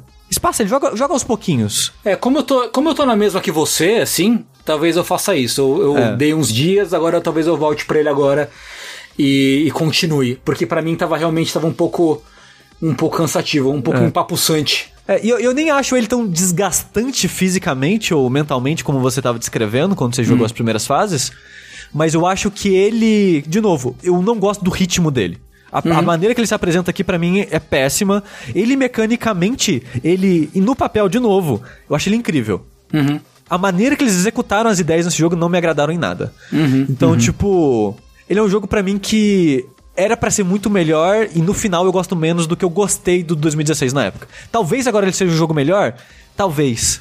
Mas é depois de ter jogado 2016 que é meio que quase muito da mesma coisa. Então, tipo, eu meio que já tive essa experiência. Eu não sei, eu queria que ele fosse mais, assim. Eu tô meio. Eu gostei do jogo, mas meio decepcionado ainda com a experiência que eu tive com ele. Eu acho que ele é mais, mas é um mais que não é todo pra mim, assim. Tipo, não é, um, é um mais que é ok, tipo, eu acho válido. Obviamente, eu não precisa de eu achar nada sobre ele, mas eu acho que, tipo, pô, legal que eles tomaram essa decisão, mas muito do que eles fazem nesse mais eu não curti, não é pra mim, e tu- e tudo bem. A parte de combate continua muito da hora, eu corto pra caralho, só queria que tivesse menos plataforma. objetivamente, né? Eu acho ele um jogo muito melhor do que o do 2016. É, só que é aquele, aquele lance que eu falei, né? Ele. O do 2016 foi em 2016, né? Então. é, é quatro eu, anos Eu já atrás. joguei aquele jogo, então por isso ele, esse jogo com certeza não teve o mesmo impacto. Mas eu não esperava que eu fosse estar tão investido assim, né? Especialmente é, agora vendo que tem canais no YouTube de, do Lord Doom. e, cara, velho, é muito louco, velho, porque tá tipo Dark Souls mesmo, sabe? O pessoal tá indo muito fundo, assim. E o pessoal tava pergun- perguntando no chat quem é Daisy. E tem todo um negócio, cara, muito louco com a, a coelhinha do, do, do, do Slayer, né? Que no, no quarto dele, na base, tem um quadro dele com a coelhinha.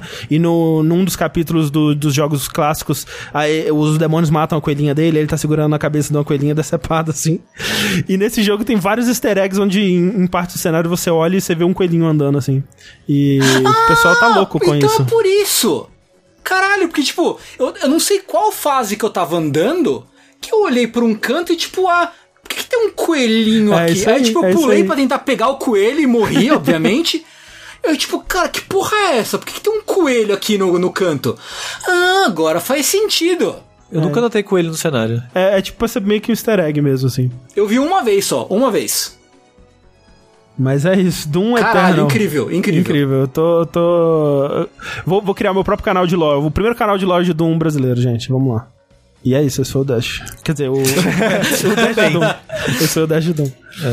Por falar em culto satanista, vamos falar aqui de magia negra. Porque um dos joguinhos que eu joguei é, durante esses períodos aí, durante as últimas duas semanas, é, é um jogo que foi anunciado recentemente que eu não esperava que fosse sair, que no caso é um jogo de Lodos War. Lodos War, vocês sabem o que é Lodos War? Vocês conhecem Lodos eu, War? eu sei o que é Lodos War, Tengu, mas só porque eu sou uma pessoa com mais de 30 anos que frequentava a internet nos anos 90 e entrava em canais de Mirk. Só por isso, Tengu. E eu tenho barba no pescoço. É só por isso que eu sei o que é Lodos War, Tengu. Exato, muito obrigado, André. Você expli- explicou exatamente o que é necessário para uma pessoa conhecer Lodos War. Exatamente. Porque é, é o anime, é um- é um daqueles animes que o Otaku 30 mais conhece de nome, porém nunca viu. E era muito comum ter meninas com nick de Delete no, nas internets, que inclusive é a estrela do nosso jogo, é, de o que eu vou falar, que é o Lodos War Didlit in Wonder Labyrinth, versão Early Access. Tengu, me, me conte um pouco mais, porque embora eu, eu saiba o que é e conseguiria identificar numa galeria de, de procurados pela polícia Lodos War, eu conseguiria identificá-lo, mas Lodos War, ele é uma série de anime, eu, eu imagino mangá também, correto? Correto, correto. Que é sobre uma, um, um bando de, tipo, uma, uma aventura de RPG, é isso? É bem D&D, né? É, o que aconteceu na verdade é que é, o criador de Lodos War diz a lenda, não sei se essa lenda foi confirmada em algum momento, talvez tenha sido, mas você sabe que eu não, não pesquiso sobre ela pra, pra tirar a dúvida. É, Diz a lenda que o criador de Lodos War estava jogando uma mesa de RPG de Dungeons Dragons com os amigos e transformou essa mesa em um mangá Hum. no caso. É, o Lodos War é uma série já bem antiga, do começo da década de 90, que narra as histórias, acho que são três eras de heróis, de grupos de heróis, vivendo no mesmo universo, com o mesmo lore, as mesmas lendas, os mesmos elementos. E quem é que teve jogo, teve mangá, teve anime, teve um monte de coisa, é uma série bem. É uma série bem clássica, bem tradicional do, do, do Japão, né? E fazia muito tempo que não saía nenhum produto derivado de Lodos War. Né? Mesmo tendo aí uma ressurgência de remakes de série séries clássicas, né? Tipo Sailor Moon, Sakura Card Captors, né? Até o próprio Orphan, né? André, você conhece Orphan? Orphan eu não conheço. Esse não. É.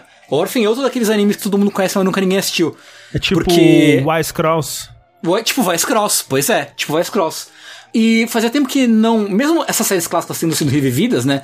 Lodos nunca teve esse tipo de ressurgência nos anos recentes. E agora apareceu, de repente, um jogo fan-made. Não sei se é exatamente fan-made, mas é um jogo de Lodos War feito por uma, um time independente que é o Team Ladybug. Fanmade não deve ser, né? Eu imagino que eles tenham os direitos, né? Sim, sim, sim. Ah. É porque o Team, o Team Ladybug ele é, um, ele é uma equipe bem pequena, né? Que fez jogos licenciados de outras coisas. Por exemplo, Uhum. eles fizeram um jogo do Konosuba, por exemplo. Um joguinho 8 bits e tal, bem bonitinho. Sei. Fizeram um jogo, um meio que um Metroidvania 8 bits de Shin Megami Tensei. Olha aí. Pro, pro lançamento de um jogo uns anos atrás, que é bem legal o jogo, inclusive. Eu terminei ele em live até. Foi, foi bem bacana. O jogo mais famoso dele, tal, deles talvez seja o, Lun, o Touhou Luna Nights, que é um Metroidvania. É o que aparece sempre no Games on Quick? Sim, sim. Ah, tá. Ok, ok. Na verdade, tem ele e tem o. Chamou. Chamou o. Eu esqueci o nome agora, mas é um, é um Touhouvania que não é o Luna Knights. Tem Sei. alguns. E o- Mas o Luna Knights é um, dele, um deles. Ah, e aí saiu agora esse jogo de Lord of War. Com um pixel art muito bonitinho. Puta que pariu, que jogo bonito. Sim, especialmente É, da, impre- da protagonista, né? Da É, então. Como é que ela tipo, a chama? Didlit. Ah. Ela é muito bem animada, assim. A animação claramente inspirada no, no andar do Alucard, no É walking muito, é cycle muito. do Alucard, É. né? Do, do Symphony of the Night, mas assim... é tudo muito inspirado. Tipo, o jeito que ela começa andando mais devagar e pega no ritmo. Sim. Quando ela dá a viradinha, né? O jeito que ela pula, aquela silhueta seguindo ela, assim, né? É mapa, toda a estética é muito... É, sim, sim. Tipo, of the Night. em questão de. Em questão de, por exemplo, vamos dizer, fio, é, né, de, de- de- da sensação de jogar e de até UI, né, menus e tal, ele é menos Symphony of the Night que, por exemplo, Chasm. Mas ele tem muito ainda de Symphony of the Night, né? Eu não joguei o Chasm pra saber, mas ele tem cara de Symphony of the Night, pelo menos, o Chasm. Mas, enfim, como é que é esse jogo? Ele é basicamente um, um Metroidvania. Você tem um mapa, tem uma historinha, ah, a Lilith foi parar em um mundo misterioso que todo mundo desapareceu, e ela vê meio que o fantasma dos outros companheiros de, de party dela, mas não consegue falar com nenhum deles e tal. Então, tem um clima de mistério pra, pra adocicar a experiência, para deixar você meio que interessado, investido é, no que tá acontecendo. E é um Metroidvania clássico, mas ele tem elementos, e, e, foi isso que me deixou feliz com o jogo. Vocês jogaram um jogo chamado. cujo nome eu esqueci já, Jesus Cristo. É aquele da Ubisoft que o boneco fica azul e vermelho. Sei, Outlander. Ele tem elementos que eu acho legais que são inspirados nesse jogo. Porque, pelo menos nessa, nessa versão Early Access, você tem acesso a dois tipos de magia. Que é uma de vento e magia de fogo. Dependendo do elemento que você está equipado, a Didlit ela tem funções diferentes. Então, por exemplo, você tá com o, o coisa de ar equipado, ela consegue flutuar e voar sem limite. Tipo, normalmente nos Metroidvanias né, você pega o upgrade de voar, né, de pairar pelo menos, né? Você tem um tempinho até que você cai. Nesse não, tipo, você tem. É, você fica o tempo que você quiser flutuando e até dá pra ganhar um pouquinho de altura no primeiro pulo, né, na primeira parte do pulo. É, o que eles limitam é a altura mesmo, né? Tipo. Sim, eu, é pela eu, altura. Eu joguei um. É, é, né, é curto esse, esse Early Access, mas, tipo, Sim, sim. eu tava tentando é, identificar o que, o, qual que era o limite do pulo, eu acho que é em relação à plataforma que você tá, né? Tipo, Sim. se você der um, um pulo, ele calcula o quanto você vai conseguir subir a partir da plataforma da qual você deu o pulo, né? E aí ele, ele tem alguns puzzles que requerem isso e tal. E se você tá com o fogo, é, além de você ficar imune à magia de fogo, você também ganha tipo um. Um Spiral Arrow da Kemi, assim, tipo, se você dá. a- se você desliza com o poder de fogo equipado, ela meio que dá uma voadora no chão, assim, com um foguinho. Então você tem mecânicas interessantes com, com cada, cada uma das magias, tirando o fato de que você fica invulnerável a ou magia de vento ou magia de fogo, pelo menos nessa demo. E dependendo da magia que tá equipado, na hora que você ataca o inimigo, você ganha o outro elemento do inimigo. Tipo, tem duas barras, né? Uma barra pra cada elemento. Você enche uma, equipando a outra e matando o inimigo. E se a barra chega no máximo, é, a sua força com aquele elemento, elemento fica no máximo. E se tá só uma barra no 3, né? Que é o nível máximo, é, você recupera a sua vida. Que eu achei também, também interessante. O boss, ele explora bem essa mecânica. Essa versão né, só tem um boss, só. E ele explora legal a mecânica de você trocar entre os elementos rápido pra escapar dos ataques dele. Senão você toma bastante dano e acaba morrendo. O que eu achei legal. É um, é um puta boss legal, hein? Gostei dele. Eu achei bem legal. É que é uma coisa que eu gostava no, no, no Outlander, né? Que é isso, de você meio Icaruga de você trocar entre os elementos e tal. O, cenário não é grande, acho que eu terminei a demo em uma hora, menos de uma hora até. Acho que demo, menos. Não é é. uma demo, é um early access, né? Uma outra coisa muito legal que ele tem é o arco e flecha, né? Sim, porque você tem é, as armas melee, né? Que tem tipo uma faca, espada, tem lança. E é legal porque, tipo, tem animações bem feitas, bem trabalhadas pra cada ataque de cada uma dessas armas. Que eu achei um toquezinho bem, bem maneiro, assim. Tipo, um, um cuidadinho, um cuidadinho a mais que os caras tiveram na, na para fazer animações específicas pra cada ataque. Fora isso, você tem uma magia de ataque, né? Que acho que é a única que você pega nesse nessa nessa nesse early access, nessa versão do jogo, e tem um arco e flecha. Que você pode usar ele sempre, né? Não é um, não é um equipamento único, né? Meio que um slot de equipamento reservado para arco e flecha. Então você pode ter um arco e flecha que é mais forte, tira mais lento, ou mais rápido, que atira mais fraco. E tem vários mini puzzlezinhos que você tem que quicar o, a flecha em superfícies metálicas pra ou alcançar algum tesouro ou conseguir progredir na, na fase. Que também é, é bacana. São formas interessantes de você explorar essas mecânicas no, no, no pouco espaço que eles têm pra apresentar o negócio ali. Ela é. Pensando aqui agora, tem, tem dois chefes, né? Porque no finalzinho Tem tem, aquela mulher, né? Que te ataca. Ah, Sabe? é verdade! Tem a pirotesca que aparece rapidinho. Você tem razão. É, e, e eu achei engraçado porque nesse, nessa segunda chefe, né? Porque o primeiro ele é um- muito aquele. Ele é um chefe maior, né? Ele é tipo um Leviatã, assim. Uhum. é, que ele, tipo, entra na água, sai, voa em volta e tal. Então ele tem fases, assim, né? Ele tem momentos que ele, você pode atacar ele e momentos que você tem que desviar. Nessa essa moça pirotesca que chama, Uhum. é, eu só spawnei, eh, spamei o meu, minha magia e eu derrotei ela. Tipo, eu achei, caraca, isso não vai funcionar, né? Ela vai ter um momento que ela vai, é, sei lá, ficar invulnerável e tal, mas não, eu só spawnei, eh, spamei minha magia e foi, foi tudo certo. É, a, a magia ela é bem forte, né? É, bem Talvez forte. por ser, ó, tipo, como é Early Access, vamos deixar a magia forte pra galera, sei lá, Mas eu, eu acabei enfrentando ela na manhã e foi uma luta divertida, assim. Eu espero que eles deixem ela mais difícil na, na versão final. Assim, é difícil dizer porque é, uma, é um early access que dura uma hora, com uma fase só, é um cenário só, basicamente. Com. Tem uma lojinha, dois bosses que são rápidos, pouca opção de arma, né? Tem a faquinha, tem a espada, Sim. tem a, a, a lança. O anão que fica na loja, ele vende mais algumas coisas e tal. Eu achei legal isso, ainda me, assim- deu, me deu vontade de conhecer um pouco é, Lodos, né? Porque todos Uhum. esses personagens que aparecem, parece que são personagens da, da história, né? Então, quando ela vê esse anão que, que tá na lojinha, ela fala, uau, você tá vivo e tal. E aí ele tá agindo meio esquisito, né? Ele tá meio que falando só uma, fa- uma frase só. E tem vários momentos onde você tá explorando e a tela dá uma bugada, né? Dá um glitch assim. E parece que, tipo, dando meio que entender, será que ela tá num jogo? Uou, né? Uma coisa meio assim. É, que eu, que eu que. Que me pareceu interessante, né? Porque ela vai vendo personagens, provavelmente membros do, do grupo dela, né? E tal, que. É, tipo, o que você tá fazendo aqui e tal? E aí o personagem continua correndo e ela vai indo atrás e tal. Tem momentos muito legais, muito intrigantes, assim. Que É. pensei, caralho, isso seria legal. É, se, eu, se, eu, se eu conhecesse esses personagens, eu acho que eu me importaria mais com isso aqui. É, eu, eu como eu conheço um pouco mais de Lodos e tal, foi, pra mim foi bem legal. E eu. Talvez, se eu não me engano, eles vão colocar até outro personagem jogável na versão final, o que me empolga, né? Porque eu acho que a, a- mesmo a Diddy, tipo, se derem pra outro boneco o mesmo cuidado que deram pra Diddy, em termos, tipo, ah, ela tem os ataques melee, tem o arco, tem os espíritos e tem a magia. Porra, legal, sabe? É um boneco bem, bem completo, mecanicamente, pra mim, interessante.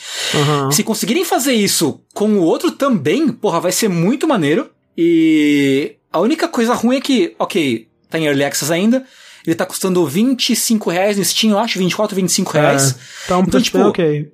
É um investimento que talvez seja alto pra um jogo que, que no momento tem uma hora, mas que eventualmente, sabe sei lá quando, vai ter mais que isso. Eu fiquei bem interessado, fiquei até sa- satisfeito. Tipo, eu fiquei mais satisfeito com o que o jogo pode ser do que com o jogo, do que com o que o jogo é agora, no momento.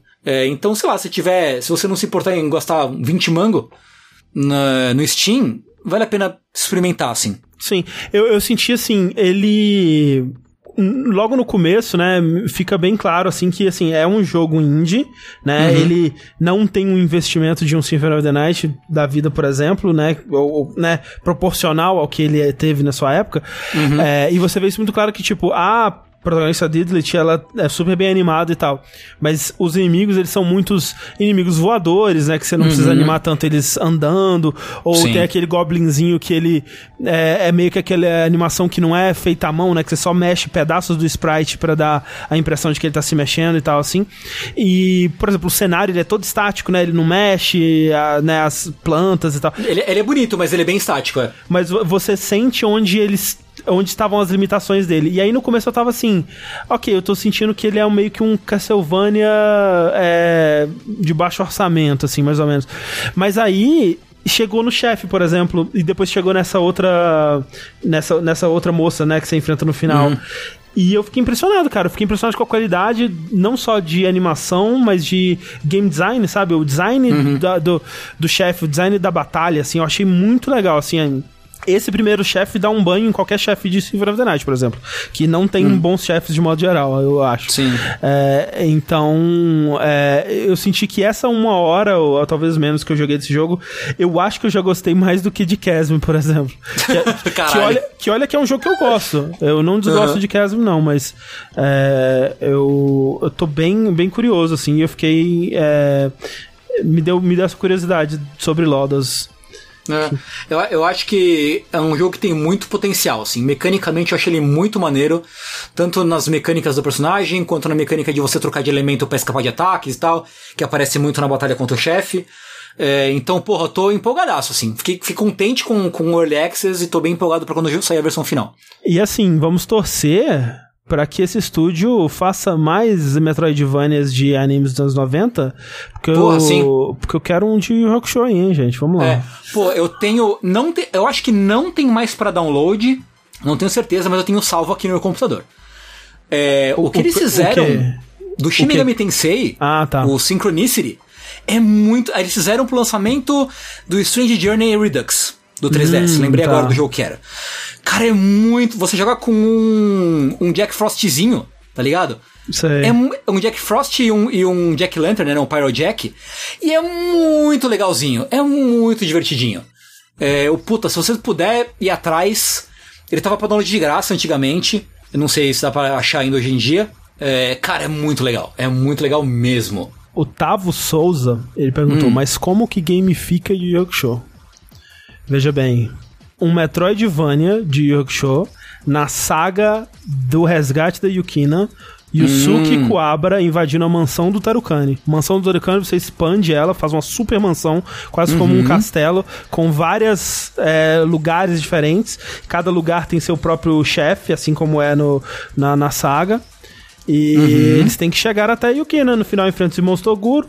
E os- e os poderes? toda. E o quê? Pra liberar novas áreas. Boa pergunta. Mas é, pode ser. ó. Pode ser. Não sei, tem que pensar mais nisso aí. Aí mas é tem vir um como- jogo de plataforma e não Metroidvania. Não, não, que Não. vai ser ruim por isso. Não, mas, mas dá, dá pra inventar. né? De repente, pode ser um jogo assim, faz uma história original aí, é, naquela saga do, do, do pré-sensui, que Aham, tem os aham. bonecos que tem as, as- os Os domínios, né? poderes, As- é, os assim, o poderes, território, o território. é o território, isso. O cara criou uma mansão, aí ó, ó. Ó. Uma mansão aí, que o território dele é aquela mansão, e aí, Porra. tipo, tem que ser, começa com, só com o Yusuke, ou sei lá, só com o Kuwabara, por exemplo. Escolhe só com um deles, e aí você vai desbloqueando os outros bonecos lá. Pô, você é, acha o Kurama, o Kurama pode usar o Rose Whip pra, pra se prender e Isso pendurar pra daí, alcançar a ó. área. É isso daí, caralho. Porra, mas olha só.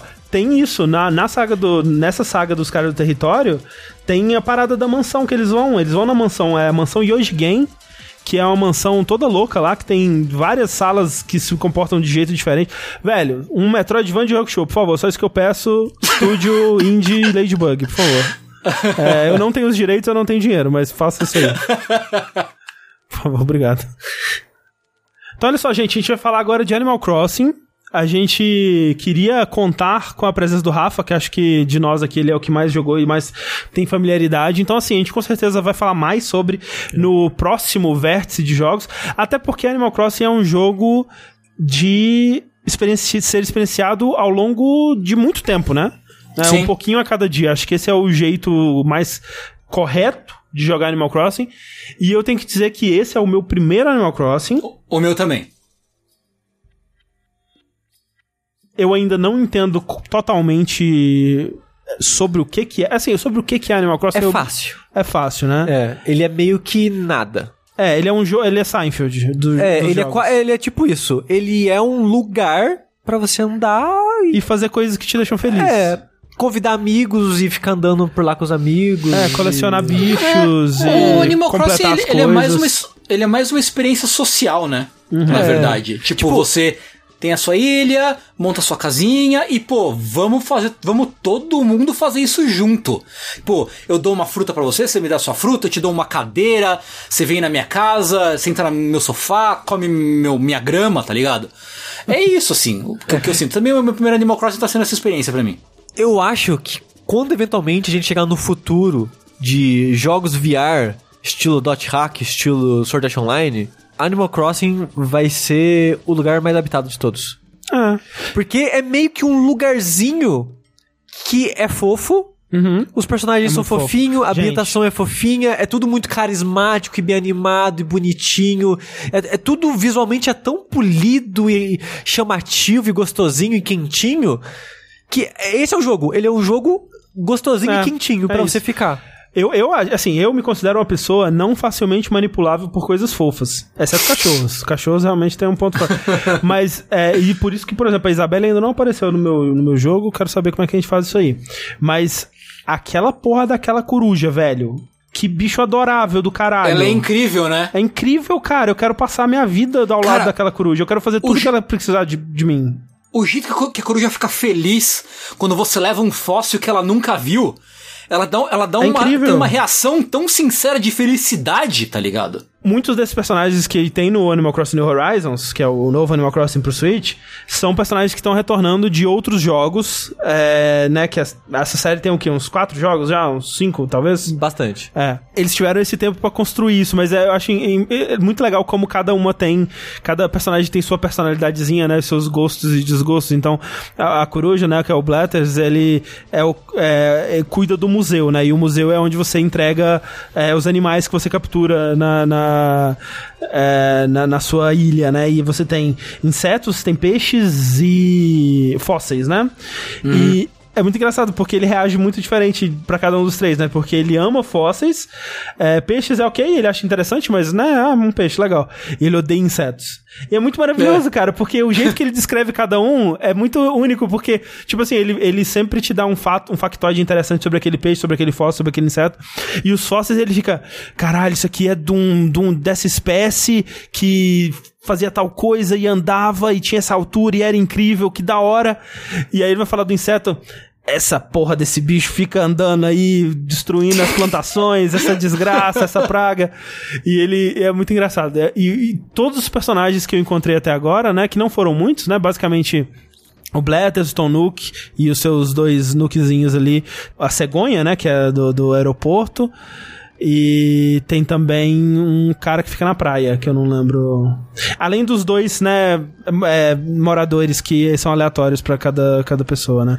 Porque assim, pra quem não sabe do que a gente tá falando, Animal Crossing é esse jogo da Nintendo que existe aí desde o Nintendo 64 no Japão, acho que a primeira versão dele no ocidente foi pro GameCube.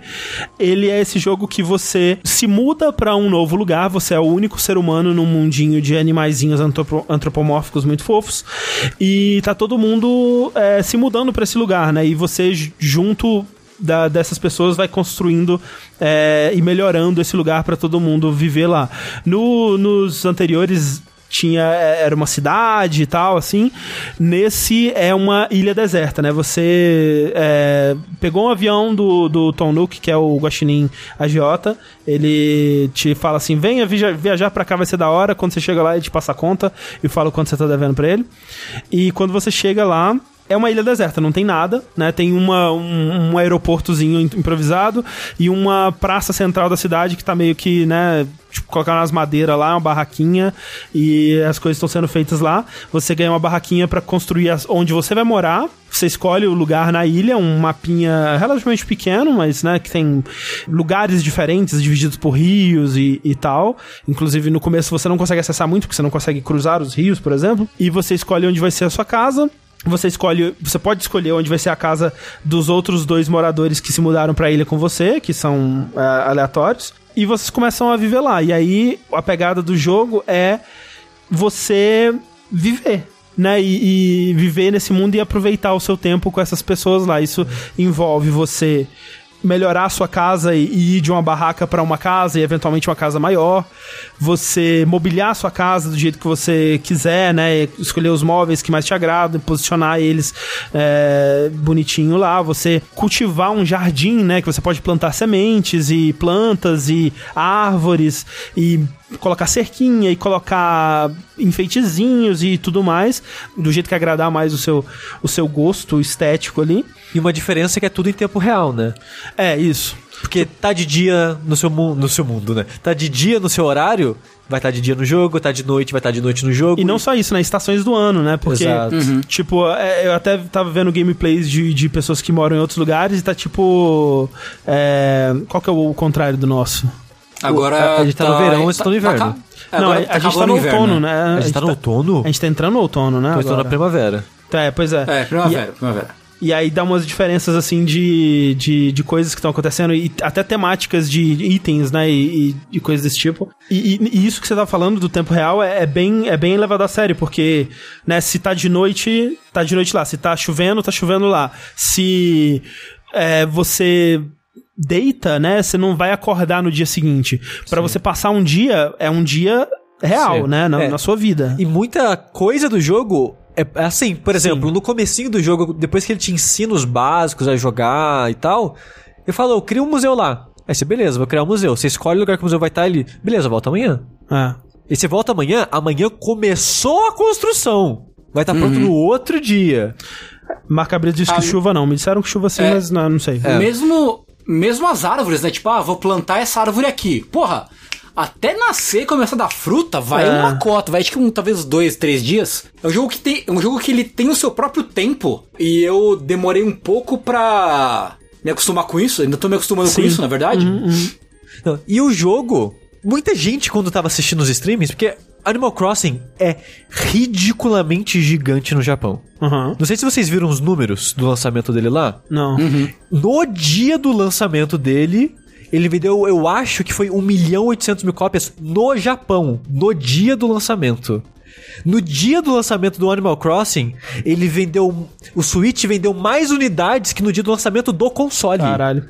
Tipo, Animal, Animal, Crossing Animal no Crossing é bizarro, é. é sinistro. E ainda mais nessa época que a gente tá vivendo, né? Exato. As pessoas estão precisando de um lugarzinho feliz pra escapar. É. E tipo, ele é Pô, muito 100%. famoso também no resto do mundo, né? Mas, ao mesmo tempo, tem muita gente que não teve o console da Nintendo, né? Muita gente que não conhece a série. Então, quando a gente tava fazendo streaming, é, seja o André ou o Rafa na casa dele, sempre pareciam as pessoas, nossa, o jogo é só isso? Porque vai ver o streaming, tipo, do André, era o começo do jogo, tu não tava apresentando coisas, mas era meio que três horas o André meio que fazendo poucas coisas, né? Poucas atividades diferentes, assim. E o Rafa, quando tava mais pra frente, era mais o Rafa pegando fruta, Pescando. madeira, pescou um pouquinho, catou uns insetos. E o pessoal fica tipo, mas pera, o jogo, o jogo é só isso? E meio que é e não é, porque, que a gente falou, ele é meio que um hub social. Você tem a sua casinha, você tem um museu. O que você pode fazer nas suas horas vagas, digamos assim, é isso: coletar recurso pra construir cerquinha, pra cercar sua casa. Aí depois você pode construir um outro recurso pra fazer um outro material. Que isso também é uma novidade do New Horizons, que é o sistema de crafting, né? É. Antes se você comprava as coisas prontas já na- nas lojas e tal, e aqui é, você coleta recurso, né? Tipo madeira, minério, é, e coisas desse tipo, e você mesmo constrói muitas coisas. Muitas coisas você ainda pode comprar nas lojas, É, mas, mas- né, você pode aprender com receitas que você aprende, você tipo, você tá, encontra alguma coisa e tem uma ideia e É. você mesmo aprende, ou outros moradores te dão, ou você compra a receita, né? E É. vai aprendendo a criar coisas novas. Mas o jogo ele avança, ele acrescenta coisas novas, te apresenta coisas novas ao longo dos dias. Então é um jogo que, se você não burlar, o que, um parênteses aqui, desculpa, eu não entendo por que, que o Animal Crossing segue o horário do console. Porque ele segue o horário do console. Se quiser, você pode burlar. Hum. Sim, você sim. pode pular 24 horas no seu console, o jogo avança. E tem muita gente que tá assim, tipo, tá lá na puta que pariu, no futuro, com nave espacial. porque, Tem- tipo, foda-se, eu tô pulando aqui o tempo do Tem console. gente que leva muito a sério Animal Crossing, cara. Eu, eu, eu acho isso de uma maneira estranha. É muito tipo, esquisito. Não é pra mim. Animal Crossing não é pra mim. Mas eu não quero acelerar ele, porque não é essa a ideia dele, sabe? Eu achei incrível que quando o jogo saiu, teve gente que ficou resetando a ilha até aparecer a fruta que queria ter na ilha, né? Porque a sua ilha pode ter uma entre cinco frutas nativas, né? Acho que é maçã, pera, cereja, laranja. Tem mais uma. Salada mista. Salada mista. Salada mista. É, e tem gente, não, eu quero ter laranja na minha ilha. Aí, tipo, resetava a ilha até aparecer a porra da laranja, assim. Coco, coco, isso, coco. Eu, eu acho isso incrível. Não, então Tipo, eu, tava, eu tava vendo hoje que tem um, um mercado de ações do, do. Não é nabo, como é que é? Turnip? É, Rabanete. rabanete. Rabanete. É, porque É. aparentemente, pelo que eu entendi, alguém me corrija, mas de tempos em tempos aparece alguém na sua ilha que vende rabanete. É todo domingo. Ah, todo todo domingo- domingo ou todo sábado. Acho que é todo a- domingo. É, e aí a pessoa te vende o rabanete por um preço que varia aleatoriamente lá, você compra o rabanete, e aí os Tommy e Tim Nook lá, que são os, os, lá, filhos do Tom Nook, sei lá, eles compram esse rabanete. Só que eles compram de um valor que pode ser tipo 50 ou pode ser 600. E aí os caras fazem um, um, um, um mercado de tipo. Na, na minha ilha tá 600. Pode, vem pra cá e vende o rabanete pro meu é, time Tommy Nook e, e, e tal. E, e isso é, tá mais fácil do que nunca, porque o né, na, na versão de GameCube, pra você visitar a ilha de outra pessoa, você tinha que estar com o memory card dela, né? Você tinha que ligar o memory card dela no seu videogame. Daí enfim, eu não sei quais são todos, mas acho que teve um de 3DS, né? Que foi o mais recente, que é o New, New Leaf. Que já tinha uma coisa de, de você é, brin- é, jogar online, mas, né, a Nintendo, aquela coisa era bem mais difícil. É, e agora esse, ele consegue, através da sua lista de amigos, permitir isso muito mais fácil. É, então as pessoas estão muito loucas né, no, no mercado de ações de rabanete lá, tipo, Eu, tentando eu encontrar. Posso fazer um Did You Know Gaming rápido aqui? Por favor. Você sabia Hum. que o, o turnip, né? Ele. A palavra pra nabo e pra ações é a mesma, que é cabo, no caso. É mesmo? Olha aí. Sim. É a mesma Tô- palavra. Então você compra, né? A Nintendo Jogo- tudo pensado. Tudo Ó, pensado. ó, ó, tudo pensado, cara. Tudo pensado. É. Mas, mas olha só, uma coisa que eu acho muito curiosa com Animal Crossing é que. Obviamente, estética e vibe é algo muito importante em tudo, né? Não só jogos, ou qualquer mídia que você vai consumir, seja em música, livros, ou o que seja. A vibe, o clima, a, aonde aquele, aquela obra te coloca é muito importante. Sim, sim. Mas pra mim, em jogos, ela é algo importante, mas não é o que me faz querer estar lá ou jogar aquele jogo e tal. Pode corroborar, mas não é a principal razão. E pra mim, Animal Crossing não clica o resto do jogo fora a vibe, sabe? Aham. Então, tipo, como não clica, eu tenho dificuldade de conceber por que, que as pessoas gostam tanto de passar tempo nesse lugar, fora a vibe fofinha. Sim, sim. E, tipo, por mais que eu ache o lugar fofinho, eu, eu, eu, não sei, não é. Mas então, Não me é- faz querer a- voltar lá res- todos os dias por 30 minutos. A e... resposta é que é a vibe. Não tem É. nada além da vibe, né? As pessoas Sim. gostam de estar lá e compartilhar aquilo com as outras pessoas e, e trabalhar para construir um lugar mais legal para elas morarem, né? E tal. E é, é aquilo, assim, pra mim também, é, eu tô dando uma chance pro meu primeiro Animal Crossing e eu tô tentando jogar ele do jeito que ele tem que ser jogado, né? Porque os primeiros dias, tipo, eu, eu fui muito louco, assim, que quando você chega na ilha, você, o Tom Nook fala, opa, chegou aqui, né, tem uma continha pra pagar então, o custo da viagem, sua, sua tenda, o celular e tal, me paga aí 5 mil, né, de, de, de, de dinheirinhos é, do Tom Nook, né, que outra novidade desse jogo são as Nook Miles, né, que são tipo milhas de viagem que você vai acumulando, é uma moeda é, separada, né, dos Bells, que é o dinheiro do jogo que ele sempre teve, que é uma moeda que você vai é, acumulando fazendo coisas. E é um jeito interessante do jogo te dar um pouco de direção, né? Porque antes ele era muito mais, tipo, você busca a sua própria diversão, você busca seus próprios objetivos, e nesse. Ele te, ele te dá uma, uma direção. Ele fala assim, ó. Corta três árvores, ah, é, constrói três é, itens, né? É, Ele não te obriga a fazer nada. É. É, é só mais um guia, tipo. Poxa, eu não quis sei o que fazer. Ah, mas tem um negócio que é plantar cinco flores. Vamos plantar É, vamos flores? plantar, vamos ver como é que é. E aí eu ganho um pontinho por isso e tal. É. E aí no começo o Tom Nook te fala, você tá devendo 5 mil e pouco de- nesse ponto aqui, né? E aí eu fui lá, fiz várias atividades e no primeiro dia eu já completei os 5 mil pontos, né? Eu paguei ele da viagem, aí ele abre a próxima coisa que é pra você... Eu não sei se é isso que dá o gatilho, mas enfim. Aí ele abriu pra poder, pra eu poder fazer minha própria casa, né? Transformar minha barraca numa casa. Aí eu aceitei, a casa ia ficar pronta no, no dia seguinte. E aí ele me deu a, pró- a próxima eh, dívida, né? Que era 90 mil bells. Por, por quê? O quê? Da casa? Ah, filho da puta. É. Mas você não já. Você tem uma barraquinha, ele vai Então, construir é uma barraca, casa. Ah, tá. Então Aí não é vira uma a casa, dívida. Ele tá cobrando pela casa. Ou ele constrói a casa primeiro Construir a depois. casa primeiro. e aí você Olha. pode pagar a casa em le- leves prestações, se você quiser. Caralho. né? Mas é um, é um dinheiro que, é, é que vai te manter no jogo, né? Tipo, olha, eu tenho esse objetivo aqui, eu vou eventualmente quitar as prestações da minha casa. E aí eu, e eu conheço outras pessoas, a Clarice também fez isso e tal. Fui, fiquei um dia inteiro pescando até conseguir nove- 90 mil é, dinheiros pra pagar a parada. Sabe como que a Thalissa fez? Ah, Quando você visita um amiguinho, tem outra fruta. uhum. Você pode pegar um pé daquela coisa e plantar na sua ilha. E os dinheiro, e os dinheiro, e as frutas das outras ilhas valem mais do que as frutas da sua própria ilha. Então ela visitou a irmã dela, encheu o cu de, sei lá, cereja que tinha na ilha da irmã dela e fez 90 mil. Caralho. E foi tipo, É, tem tem rapidinho, em várias uma noite assim. É, eu, eu, não- eu nem sabia que eu podia já visitar outras ilhas, assim, o jogo não tinha me falado. Não, você pode ou comprar o ticket, que é 2 mil, 2 mil milhas, né? Que o ticket ele te manda pra uma ilha Aleatória, NPC, né? entre aspas. Ou você pode ir pelos seus amigos do, do Switch. E se eles estiverem com a ilha aberta, você pode visitar qualquer ilha deles. E é bem legal, assim. Deixa eu perguntar uma coisa. Vocês estão jogando como o dono da ilha ou como o suporte da ilha? Isso é muito importante, isso é muito importante. Isso é bem importante. Porque, assim, o a- André tá jogando como dono, certo? Sim, é porque assim, explicando pras pessoas, o, o jogo, ele tem, eu acho que pelo menos desde o DS, eu não sei as outras versões, mas ele tinha essa coisa de que você tem o seu DS, você tem o seu cartucho. A ilha é no, no DS, ela existe no DS. Se uma outra pessoa quiser jogar no seu DS, ela pode fazer um personagem, mas é como se fosse um personagem visitante, não visitante, né, mas é um personagem secundário, que ele não Sim. tem as- os mesmos privilégios que o personagem principal, né? O personagem principal, ele é, ele avança a história, ele é, faz as, toma as grandes decisões sobre a cidade, tipo, o personagem principal decide onde vai ficar o museu, onde vai ficar a lojinha, ele que ativa esses gatilhos pra eles acontecerem no jogo, né?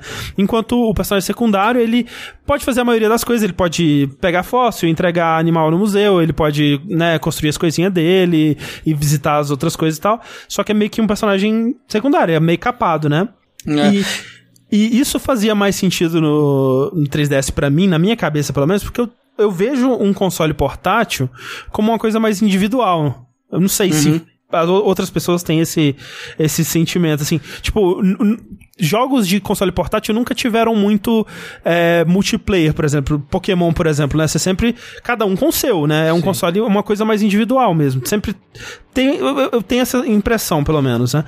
No Switch, não, né? Ele é um console que ele tem jogos multiplayer, ele tem entradas pra múltiplos controles, ele já vem Multiplayer com dois local, controles. se diz, né? Multiplayer local, exatamente. Uhum. E eu achei que eles fossem fazer diferente no, no Switch. E isso pra mim é uma coisa que não entra na minha cabeça. Não, é. Isso realmente eu não consigo entender. Tipo, quando eu comecei, a- eu tô jogando o que é, quem comprou foi a minha esposa. Ela joga Animal Crossing desde o DS. Ela joga muito, jogou muito Animal Crossing no DS e no 3DS. E agora ela voltou pra jogar o do, do Switch. E então a ilha é dela, basicamente. E tá sendo meu primeiro Animal Crossing que eu tô jogando. E tá sendo legal, que tipo, a gente joga junto, ela me dá presente, eu dou presente pra ela, eu ajudo ela a construir os bagulho, eu planto as coisas, tipo, ajudo. é, vou na ilha dos meus amigos, pego coisa e tal. Tá sendo uma experiência legal de multiplayer eu com ela, assim mesmo sendo ou juntos, né? Porque dá pra jogar os, dois- os dois bonequinhos juntos ao mesmo tempo, é, quanto. Ah, ela loga de manhã, loga de noite. Então dá pra gente cobrir os dois horários. Tal. Isso, é, isso é legal.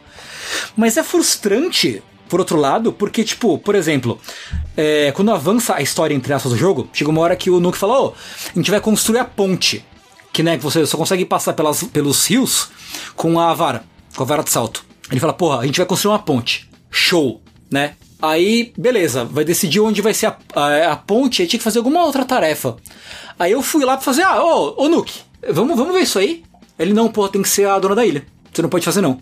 Eu, porra, sério? Então, tipo, eu não posso tomar decisões significativas pro desenvolvimento da ilha, sabe? E, é outras, frustrante e isso. outras coisas que são bizarras, assim, que são, tipo, por exemplo, por dia, é, spawnam, acho que três fósseis na, na sua ilha, né? E você, você pode cavar lá, fica um buraquinho que te indica que alguma coisa tem aqui. Você cava os três fósseis, você entrega pro Blathers e ele fala se, né, é repetido ou não, enfim, você entrega pra ele, né? E isso é pela, pra ilha, né? Então, assim, a, a Clarice, ela geralmente joga primeiro que eu no dia quando eu vou jogar não tem mais fóssil, por exemplo, pra eu procurar. E, tipo, são essas pequenas atividadezinhas, sabe, que é, é foda, sabe? Porque, e, e pra ela também, é, sabe, ela não, ela não passou pela, pela parada de, tipo, ah, vamos abrir o museu, vamos escolher onde abrir o museu. É uma decisão que é tão bizarra pra mim, porque, tipo, eu entendo isso ser uma opção, ele podia te dar essa opção, você quer dividir a ilha? Quero. Aí você vai lá e tem, mas, porra... Obrigar é, muito esquisito isso. É um dos motivos que eu não quero nem jogar ele, sabe? Porque a Thalissa começou a jogar antes de mim, a gente divide Switch, e quando eu for pra lá já tem muita coisa. É. Tipo, o recurso fica dividido e tal. Porque, tipo, uma das poucas coisas que, que pra gente que tem, gosta muito dessa coisa de progressão nos jogos, né? Que a gente quer alguma coisa além da vibe, é isso, né? Você vê sua ilha indo de um acampamentinho pra uma cidade, né? Ou Sim. um lugarzinho da hora. E vocês conseguem compartilhar um pouco disso, mas não, não totalmente, né? Sim.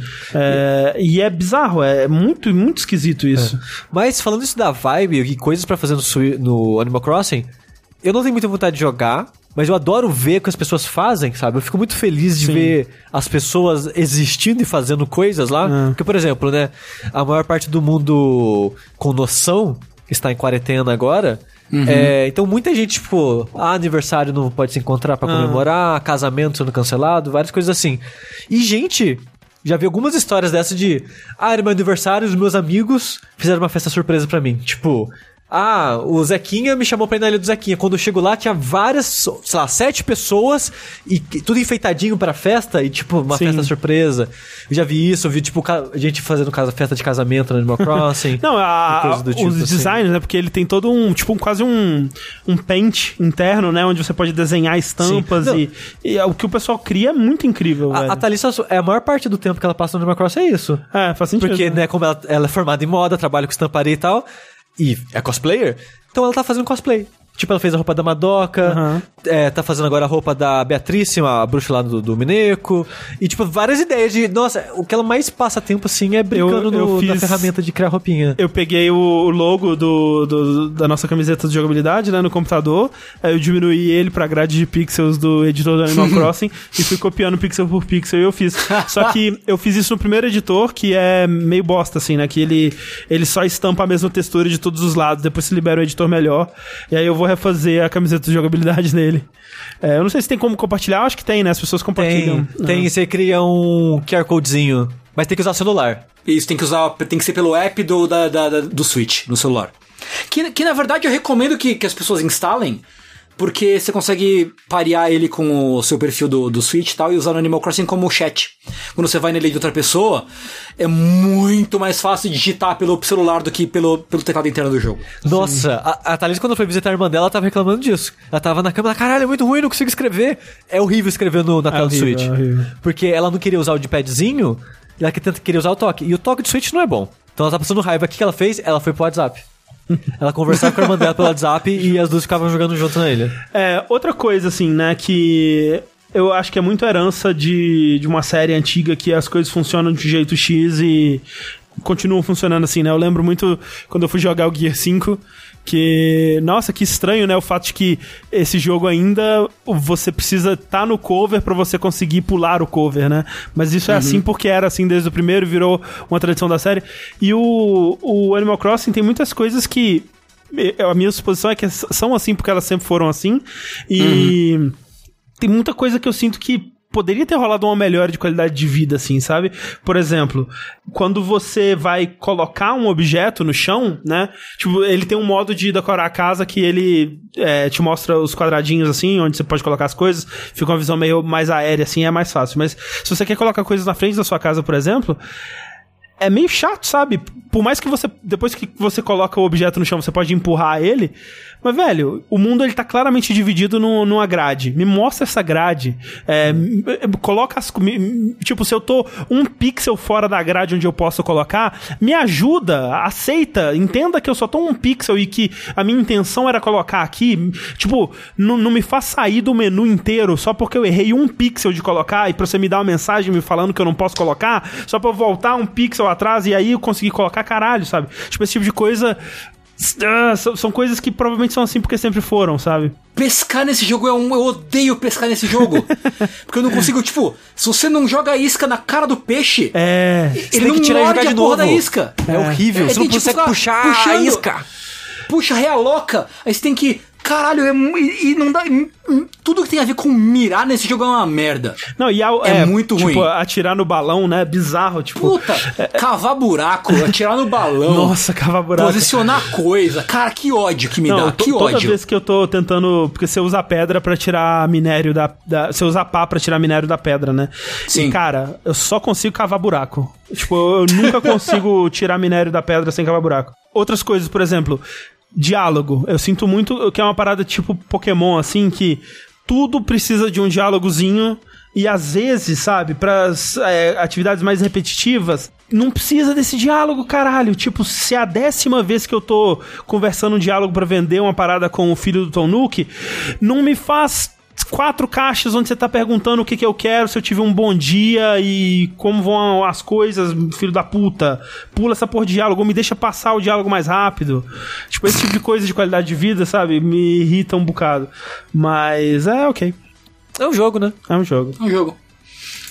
A gente provavelmente vai falar mais dele quando o Rafa vier, né? Sim. Daqui a duas É, semanas. co- como eu tava falando, eu tô tentando jogar agora como se deve jogar, imagino, né? Que como o jogo quer que você jogue, que é um pouquinho por dia, né? Você vai lá, pega as atualizações das coisas que você deixou pra fazer no dia anterior e você cuida um pouco, do, né? Compra coisas novas que dá pra comprar, cuida da, da, dos seus jardinzinhos, das suas coisinhas, caça uns peixinhos, cava umas coisinhas e acabou, né? Tipo, meia hora por dia você consegue fazer isso tudo de boa. Ele é um jogo que dá mais do que os outros pra você jogar indefinidamente, né? Sim. Tipo, o dia inteiro, se você quiser. Mas assim, de novo, o jogo ele meio que limita um pouco as coisas que você quer fazer, principalmente no começo. Sim. Então, tipo, nos dois primeiros dias, o meu Twitter era só gente com a ilha, um mar de viveiro ou de aquários, porque não tinha museu ainda. E a pessoa só podia catar inseto e pescar.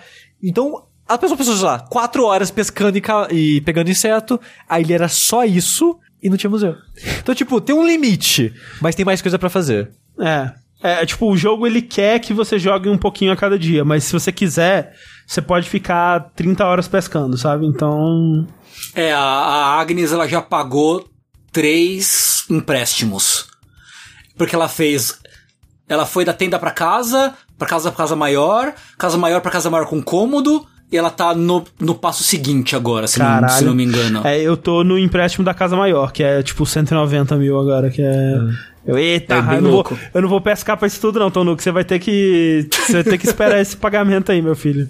Mas é isso. Animal Crossing New Horizons para Switch. Yay. E esses são os nossos jogos de hoje. Sim.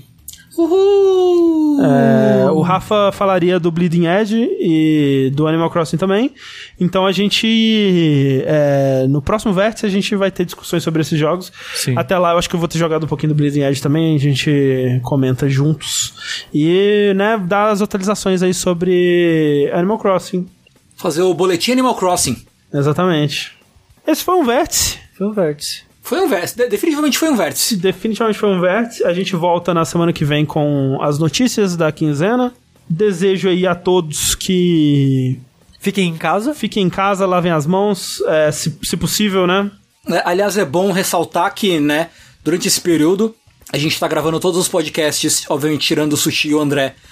É, a gente tá gravando tudo remoto, né? Então, obviamente, haverá flutuações de qualidade e de é, demora um pouco mais nas, nas edições e tal, mas a gente vai tá tentando é, manter a produção na maior normalidade que for possível dentro do, do, do que é possível pra gente, assim, agora Exato. no momento.